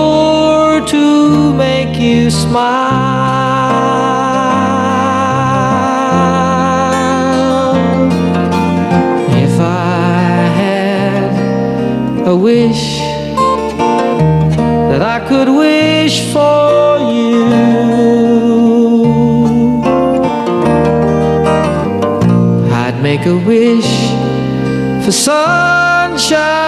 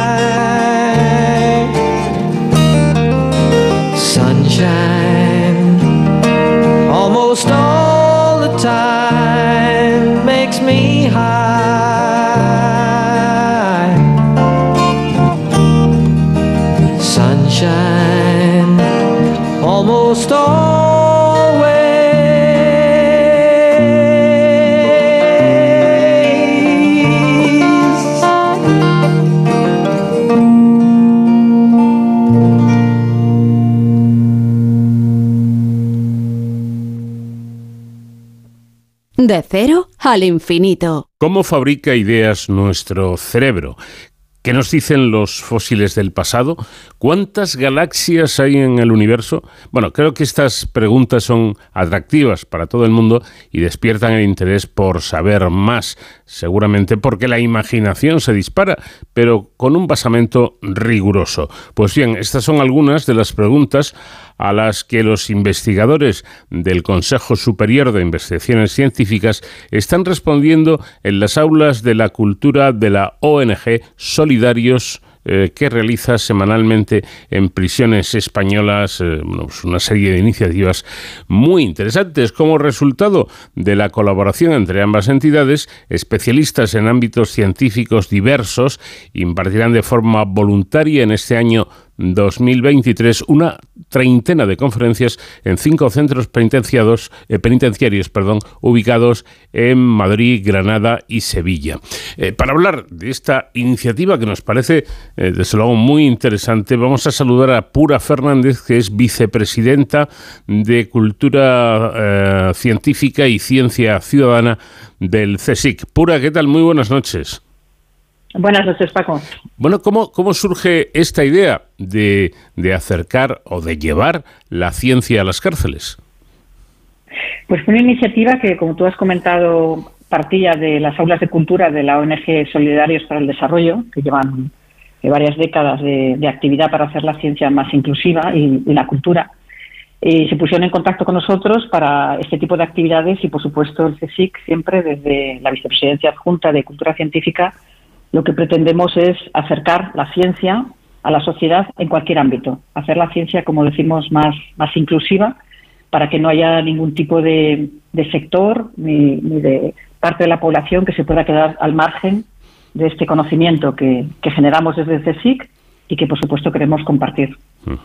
A mí me, parece una idea buenísima porque en este programa he dicho muchísimas veces que los investigadores deben hacer un esfuerzo para acercar la ciencia a la ciudadanía, ojo, a cualquier tipo de ciudadano y, prácticamente con cualquier tipo de preparación académica que tenga, porque es importante, fundamentalmente porque, entre otras cosas, la investigación científica se, se basa en, en un porcentaje altísimo de dinero público. Bueno, pues es decirle a la sociedad, oiga usted, eh, su dinero con sus impuestos hacemos esto y lo hacemos así y de esta manera de modo pura que cualquiera lo puede entender, un taxista, un panadero, un abogado, cualquiera, ¿no? Exactamente. Es que ese es el, el, principal objetivo del Consejo Superior de Investigaciones Científicas, es, por supuesto, esa inversión que se hace es generar ciencias, es generar conocimiento y que después ese conocimiento revierta directamente en la sociedad. Por supuesto, en forma también de esta, de esta ciencia accesible a través de las actividades que hacemos desde cultura científica, es decir, talleres, conferencias, documentales, eh, eh, conferencias como, como, en este tipo de, actividades que hacemos con Solidarios para el Desarrollo, documentales, es el intentar transformar ese conocimiento en un lenguaje mucho más accesible, mucho más entendible por los que no son expertos o especialistas y demostrar lo que puede hacer esa ciencia española y, por supuesto, insisto, en comunicarla a cualquier sector de la, de la sociedad. Y en este caso, la población penitenciaria necesitaba también este tipo de, estímulo. Y, así estas iniciativas que estamos llevando a cabo en este año y que pensamos repetir están teniendo una acogida extraordinaria me, parece, me parece muy bien porque el, recluso está privado de libertad, es, un castigo que está recibiendo por algún delito que ha cometido, pero esto no quiere decir que lo aislemos, es decir, que, ese recluso o esos reclusos siguen perteneciendo a nuestra sociedad y siguen viviendo en, nuestro mundo, por tanto es importante que no se pierdan estas cosas, claro. Exactamente. Además, son unas actividades que no revierten en ningún tipo de beneficio penitenciario concreto, es decir, que los reclusos y reclusas acceden a este tipo de, formación, de, conferencias divulgativas, por absolutamente voluntad mm, personal, para formación, para enriquecimiento y sobre todo también, y lo has comentado tú, para no ahondar en esa distancia ¿no? y, en esa separación que tienen con la sociedad durante ese tiempo penitenciario.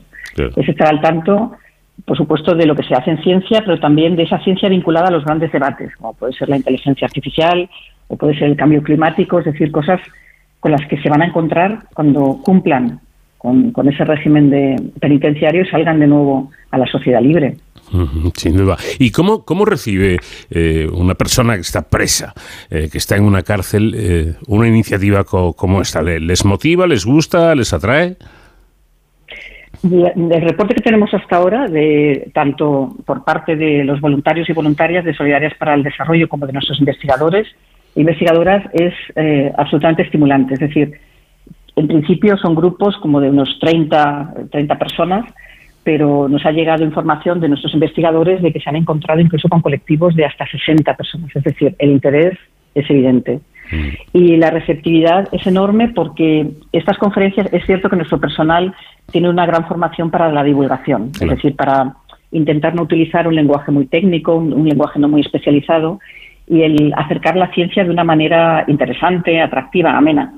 Pero los debates que nos comentan que se suscitan en, las cárceles a veces han llevado las sesiones hasta dos horas, e incluso después como unos, unos ciertos recorridos por las instalaciones eh, carcelarias en las que han seguido comentando preguntas, sugerencias y cuestiones relacionadas con las conferencias que se han impartido. O sea, que se ha creado como una comunidad muy, muy estimulada por los temas que se han debatido y, desde luego, la participación en los diálogos y en en, ese, en esa apertura a las preguntas de la comunidad penitenciaria ha sido muy rica. Y eso es algo que nos han reiterado los investigadores. Interesante. Y nos alegremos de ello. Bueno, y vamos a la otra parte. Eh, ¿Cómo acogen los divulgadores, los científicos, este modo de divulgar la ciencia? Yo me imagino que puede ser incluso hasta un reto para ellos, ¿no? Claro. Como tú has dicho, hemos empezado con una treintena de conferencias que además, claro, los temas son pues muy sugerentes, ¿no? Eh, va desde las vacunas a la resistencia microbiana, a lo que se llaman las enfermedades raras, a los agujeros negros, a ingeniería genética. Es decir, como ves, la variedad es enorme y además son temas, pues eso, ciberseguridad, bioética, que están muy relacionadas con eh, el momento actual que, vivimos. Entonces, la propuesta que lanzamos a nuestros investigadores tuvo muy buena aceptación. Pero lo interesante y lo que nos reportan ahora es que cuando comentan eh, la experiencia que están llevando a cabo, hay muchos otros que se quieren adherir. La experiencia, primero personal, que nos han contado, tiene que ver incluso con casi, digamos, con un momento emocional, incluso que puede ser duro, ¿no? Es el entrar en un recinto penitenciario, esas puertas de seguridad, ese control, esa sensación de, restricción. Hay algunos que les ha impresionado mucho, ¿no? esa experiencia pero precisamente por compartir esos momentos con los reclusos y reclusas, porque van a, centros de, ambos sexos, eh, ha sido precisamente eh, ver que la ciencia tiene esa dimensión de establecer la comunicación con la sociedad y de estimular el conocimiento, estimular el interés, la curiosidad de gente que está privada del bien más preciado, que es la libertad, y que tiene también mucho tiempo para darle vueltas a las cosas, ¿no? Para intentar conectar sus ideas con lo que está pasando en el exterior, pero también para replantearse sus propias experiencias. Entonces, eh, la experiencia de nuestros científicos divulgadores es extraordinariamente positiva y como digo, ha tenido un efecto llamada, ¿no? Hay algunos que nos han comentado que, hay compañeros que se quieren adherir a esta iniciativa. qué bonito. Además ocurre una cosa, creo yo, pura, y es que eh, podemos eh, pensar que al tratarse de, reclusos son personas con baja preparación intelectual e igual, e igual nos llevamos una sorpresa, ¿no? Claro, es que eh, la diversidad de la población penitenciaria prácticamente es la misma diversidad que podemos encontrar fuera de, los centros de reclusión. Y eso enlaza muy bien con la propia diversidad del Consejo Superior de Investigaciones Científicas. Es decir, somos obviamente la agencia de investigación más grande y abordamos todos los ámbitos del conocimiento. Entonces es una forma también de conectar con los intereses de esa población reclusa. Es decir, podemos abordar temas que tienen que ver con la biología, que tienen que ver con la nanotecnología, con las ciencias de la salud, con las ciencias humanas y sociales. Y sociales. Entonces, eh, realmente los, elementos de conexión son múltiples. Mm. Y además, eh, estos científicos divulgadores lo hacen de una manera en que esas conexiones, que tienen que ver con las disciplinas científicas y que están hechas no solamente con la ciencia de hoy, sino también incluso con mirada histórica, pues puedan conectar con una población muy amplia. Y en eso, claro, el CSIC tiene una experiencia muy grande. Llevamos eh, más de 20 años precisamente divulgando la ciencia a través de muchos formatos y de muchos lenguajes.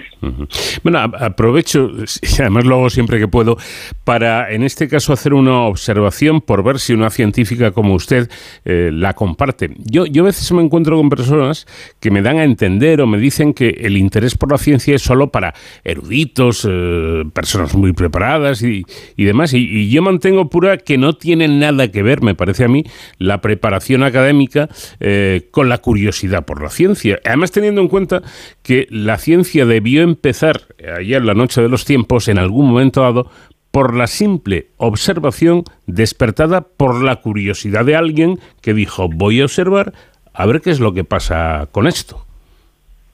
Exactamente. Es que esa es la base de todo. La base de la ciencia es precisamente la curiosidad, son las preguntas, es el querer indagar y el saber más allá de lo que la propia realidad te está expresando.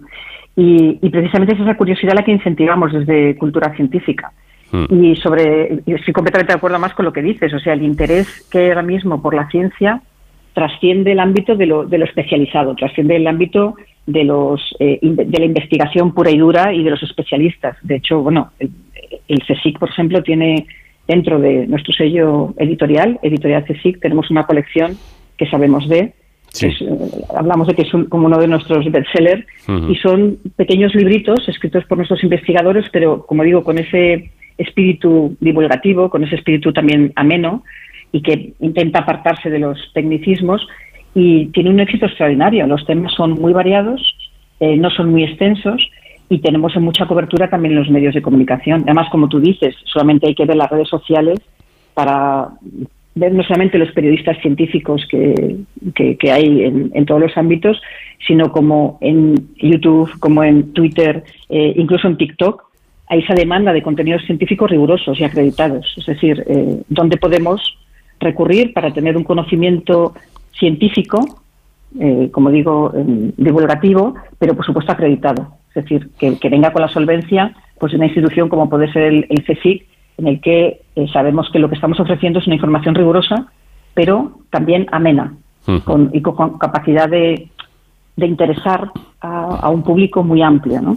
Y en eso, desde Editorial CSIC, eh, tenemos también cada vez más recursos en abierto, es decir, eh, PDFs, libros electrónicos en descarga gratuita, en el que estamos intentando también avanzar mucho en esos términos de, cultura científica divulgativa, ¿no? y en muchos ámbitos. Bueno, Precisamente eh, por lo que tú comentas, por, ese interés que hay general. Claro. Eh, mm, digo que una, una, volviendo al asunto, una de las razones de ser de, las cárceles eh, es la reinserción. Es decir, no se trata solo de castigar a una persona porque ha cometido un delito, sino reinsertarle. Es decir, eh, la reflexión y, el hecho de que puede volver a la sociedad una vez que ha pagado su, su deuda social, por así decirlo, y puede llevar una vida normal. Este, este programa, esta iniciativa de llevar eh, algo tan, tan importante y tan divertido, esto lo, subrayo bien porque la ciencia es divertida, como, como la investigación, ¿Este tipo de, iniciativas, este programa puede ayudar también a, la reinserción? Claro, o sea, el programa precisamente del CSIC en las cárceles lo que pretende precisamente es insistir en eso, que los internos y las internas no han perdido su condición de ciudadanos y que además no deben encontrar barreras precisamente para su formación personal, para esas inquietudes que demuestran asistiendo a estas eh, conferencias y todo eso obviamente ayuda a la reinserción.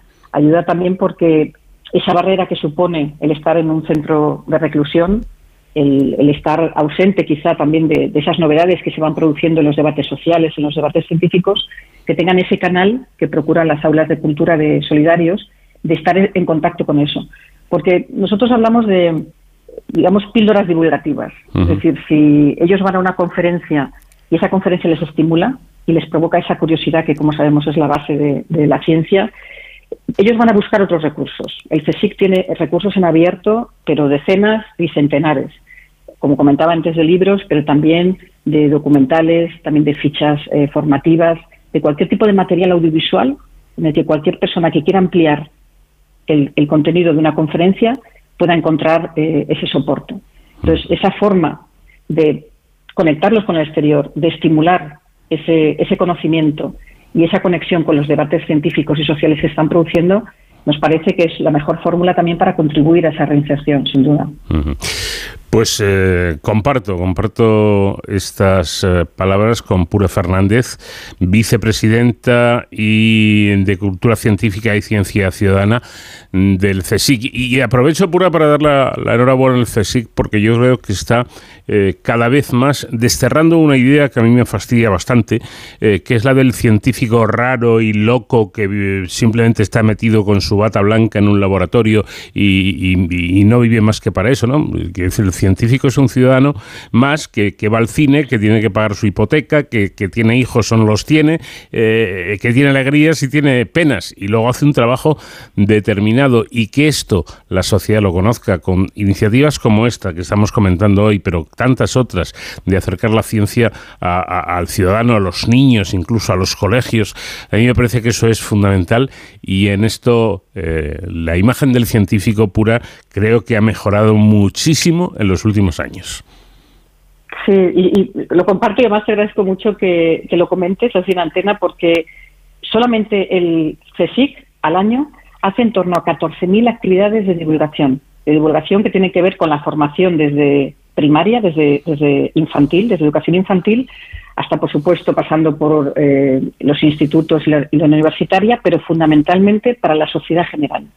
Es decir, casi 14.000 actividades en todo tipo de formatos y lenguajes durante un año para hacer llegar la ciencia en todos esos ámbitos en los que se trabaja, en todos los ámbitos del conocimiento, a la sociedad. Así que, efectivamente, no es esa imagen del científico aislado eh, y, loco, ¿no? Que, estamos tan acostumbrados a ver a veces eh, estereotipado, sino es un científico que investiga con muchísimas dificultades y con un esfuerzo extraordinario, pero que además quiere trasladar a la sociedad y comunicar a la sociedad el resultado de sus, investigaciones gracias a la financiación pública. Pues lo dicho, muchísimas gracias por atenderlos, para atendernos y, enhorabuena por estos eh, proyectos que llevan ustedes a cabo. Muchísimas gracias.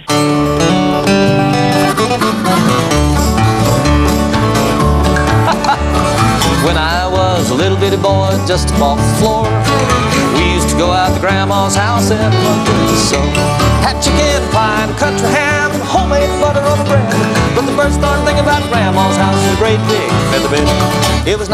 John Denver, nuestro invitado musical esta semana, registrado al nacer como Henry John Deutschendorf. Eh, nació el 31 de diciembre de 1943 en Bahía de Monterrey.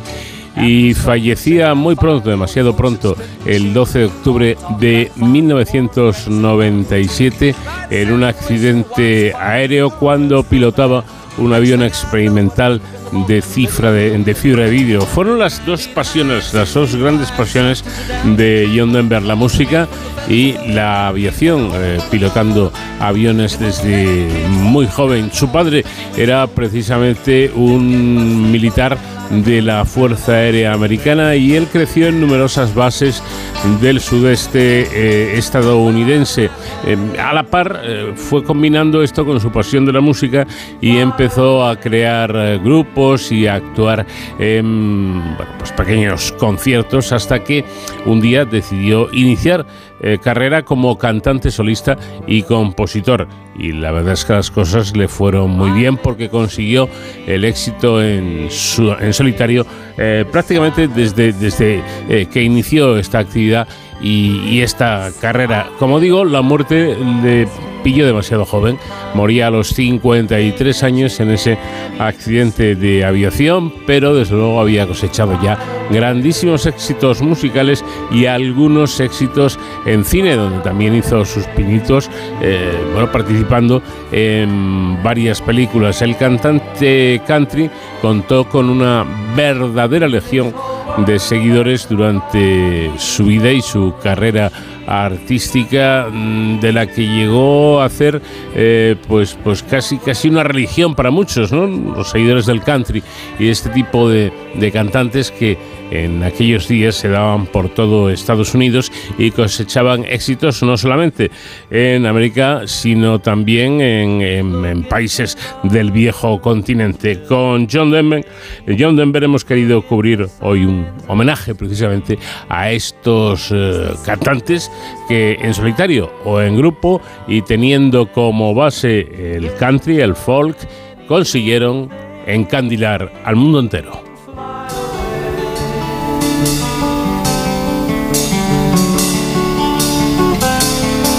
All my bags are packed, I'm ready to go. I'm standing here outside your door. I hate to wake you up to say goodbye. But the dawn is breaking, it's early morn. The taxi's waiting, he's blown his horn. Already I'm so lonesome I could die.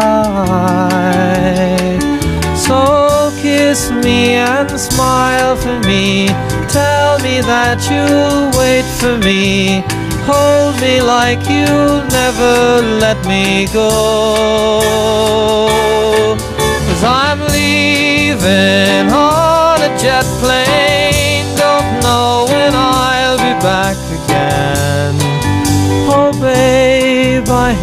Pues nada más, llegamos al final de nuestro programa en esta edición de hoy, pero ya saben que dentro de siete días aquí les estaremos esperando en este programa diferente para gente curiosa que es de cero al infinito con el comandante Nacho García que estuvo en la realización técnica. Les habló, como siempre, encantado Paco de León. Gracias por su fidelidad y les esperamos la próxima semana.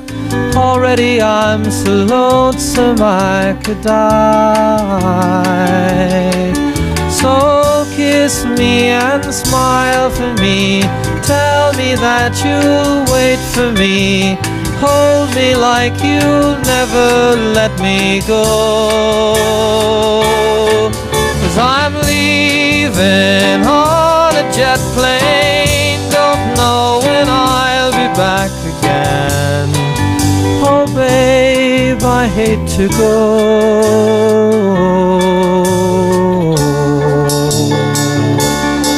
There's so many times I've let you down, so many times I played around. I tell you now, they don't mean a thing. Every place I go, I'll think of you. Every song I sing, I'll sing for you. When I come back, I'll bring your wedding ring. So kiss me and smile for me. Tell me that you'll wait for me. Hold me like you'll never let me go. Cause I'm leaving on a jet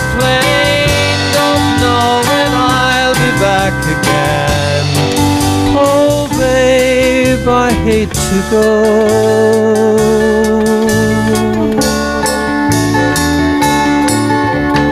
Now the time has come to leave you one more time. Let me kiss you, then close your eyes, and I'll be on my way.